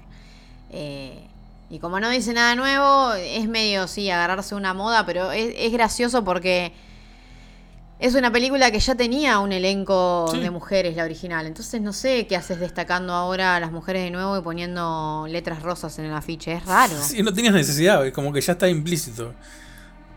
¿Sabes qué me sonó? Eh, Eh, eh, es, es raro. es, es una es un ejemplo muy absurdo el que voy a poner, pero para que se entienda bien. Eh, ¿Vos viste la última de Avengers, Endgame? No. Bueno, No, no, soy cero Marvel yo. cero, bueno, nada. La última de Avengers están peleándose todos los villanos que aparecen en todas las películas, porque es como un rejunte entre villanos y superhéroes y todo, de todos los que aparecen. Y de repente hay una escena donde solamente como que se agrupan todas las que son eh, heroínas y van a batallar ellas por, por otro lado. Es como, ¿me Claro. ¿entendés? Es como decir, uh, che, boludo, para que está re de moda el feminismo. Bueno, me, me a todas las, las, las superheroínas juntas y que vayan a pelear por otro lado. ¿Entendés? Como que, ya que estén peleando ahí, las destaca como ¿Entendés? O sea, como pares de, de Hulk, de Thor, de Iron Man, ¿entendés? Entonces fue como que... Sí, yo creo que como, como super, en superhéroes, digamos, la única película que yo siento que es feminista eh, es Wonder Woman. Eh, porque hay. Esto ya es irse medio de tema, última lo debatimos en otro, ¿no? Sí, sí. Pero Wonder Woman, la de Patty Jenkins, la última, Sí, sí, sí. de Gal Gadot y demás, Wo- Wonder Woman creo que ahí cambió a lo que es la figura de la heroína y, y es una película que que te hace, a ver, te hace querer a, a Wonder Woman como mujer y como heroína y, y se preocupan por desarrollar el personaje y la película no es feminista solo porque pone una mujer en la tapa. Es feminista por porque te muestra varios ángulos del personaje, porque porque incluso la a veces cuando vos pones un personaje femenino fuerte en portada caes en la caes como en la paradoja de es como de strong female paradox se llama Sí, sí. que vas, es la paradoja de que vos, para poner a una mujer en un rol central, la pones en, el- en un clásico rol de hombre. Entonces, por ejemplo, eh, no sé, que, ¿cuál es la diferencia entre, entre todos los héroes de Marvel? ¿Cuál es la diferencia que tienen las mujeres? Y nada, que son mujeres. No, no, no es que mostrás no sé, no indagás en el personaje. Me parece igual que el problema de Marvel en particular es que no. Yo siento que los personajes de Marvel son muy chatos, o sea. Sí, por eso sí, tampoco sí. veo. Eh, O sea, más allá de... Por y, eso... que, y que cualquier inclusión que busquen es plana, es porque Exacto. ponemos la misma cantidad de mujeres que de hombres. Eso no es inclusión. O sea, inclusión es que vos me dediques a una película Wonder Woman y que yo me, a mí me enganche Wonder Woman y me guste su historia y entienda sus decisiones como puede ser una película de Superman, ¿entendés? Sí, sí, sí. O sea, eso me parece. Exactamente. Y, y lo mismo le pasa a la peli esta, la de la Capitana Marvel. Bueno. Una peli súper sosa, no sé, o sea, no. a mí no me gusta Marvel porque me parece que no. Perdón si alguien nos está escuchando y es fan de Marvel, pero. Bueno, yo soy fan de Marvel, Los- pero sé que lo que está diciendo tenés los razón. héroes de Marvel no tienen psicología casi. o sea, No. la gente que mira Marvel igual no me busca eso. Yo sí, yo necesito un Batman perturbado para ser feliz. Claro. ¿Entendés? Claro. O sea, Eh, sí, por, por eso lo puse como ejemplo, porque digo, eh, para mí, digo, volviendo al terror, eh, la última Black Christmas tiene eso. ¿Entendés? Es como que Claro, sí. quieren algo de una forma tan forzada, cuando encima ya la película en, en sí lo tenía. Porque no es, no es los cazafantasmas, ¿entendés? Que de repente eran cuatro chabones y pusieron a cuatro chicas. Entonces cambiaste todo el contexto de la película. o es como la nueva de Los Ángeles de Charlie, que ya eran chicas. Claro, exacto. Ahí te doy el mejor ejemplo, sí. Ese es, ese es un ejemplo que te lo puedo dar porque la vi y me pareció un horror. Sí, sí. Tipo, sí. Claro, ya eran chicas, digamos, y como que y tenían esa cosa de eh, de que eran las que estaban en el barro, ¿entendés? Charlie era un boludo que estaba atrás de un micrófono, pero ellas eran las que estaban en el barro y Sí, Drew Barrymore en Las Viejas es la posta. Eso es una mujer que yo quiero ver en, Claro. el cine, ¿entendés? eh, sí, aparte como que las tres tenían personajes diferentes y ninguna dejaba de ser nada de lo que quería ser por, digamos, ¿entendés? Como que estaba, eso estaba bien manejado. Eh, y bueno, lo que hicieron con la nueva es lo mismo que, eh, o sea, Black Christmas es el- el- el mismo ejemplo. Excelente ejemplo que pusiste. Sí, sí, sí. Sí, lo- es como buscarle la vuelta. Es como. e- Es exagerado, es exagerado, Sí. realmente. Eh, sí, tal cual. Eh, pero bueno, creo que podemos ir cerrando el episodio. Sí. Eh, Sí, sí. Porque ya creo que hicimos un recorrido interesante por el slasher. Eh, espero que les haya gustado. Ya eh, vamos a hablar probablemente de alguna de estas sagas en capítulos aparte. Eh, ya- veremos con, con qué salimos en el próximo episodio. Por lo pronto me toca sugerir el tema a mí, así que Sí, sí, a ver con qué salís. vamos a ver qué. Claro, voy a ver con qué salgo. Yo, yo ni yo sé, así que Lucas tampoco sabe. ya la vamos a ver. Eh, pero bueno, como siempre ya saben que nos encuentran eh, cada 15 días los jueves eh, en YouTube y en Spotify. Que bueno, somos un podcast de terror. En este caso hablamos de cine, también hablamos de videojuegos, de series, de literatura y demás. Eh, también, bueno, a ver, eh, este podcast SHD Radio se desprende de un sitio web que es shdownload.com.ar que cubrimos, digamos, lo último en videojuegos de terror, desde sagas super gigantes como, no sé, Resident Evil, a indies, a juegos freeware, hay de todo para ver, hay noticias, hay análisis. eh, ahora acá en YouTube, si nos están escuchando por YouTube, estamos subiendo videos eh, relativamente seguido, con análisis, gameplays, eh, lista, juegos recomendados. Estamos poniendo pilas, así que eh, si estás escuchando esto y no lo estás escuchando en YouTube, no sé, pasate por youtube.com barra shdtv y suscríbete. Eh, y esto, esto ha sido todo por ahora. Eh, yo quedé muy feliz con este episodio, Sí, yo también. tal cual. Eh, y nos escuchamos entonces en 15 días. Y bueno, ya, ya traeré el tema a la mesa para debatir con Lucas. Dale, dale. Listo. chau, chau, Nos nos vemos. vemos.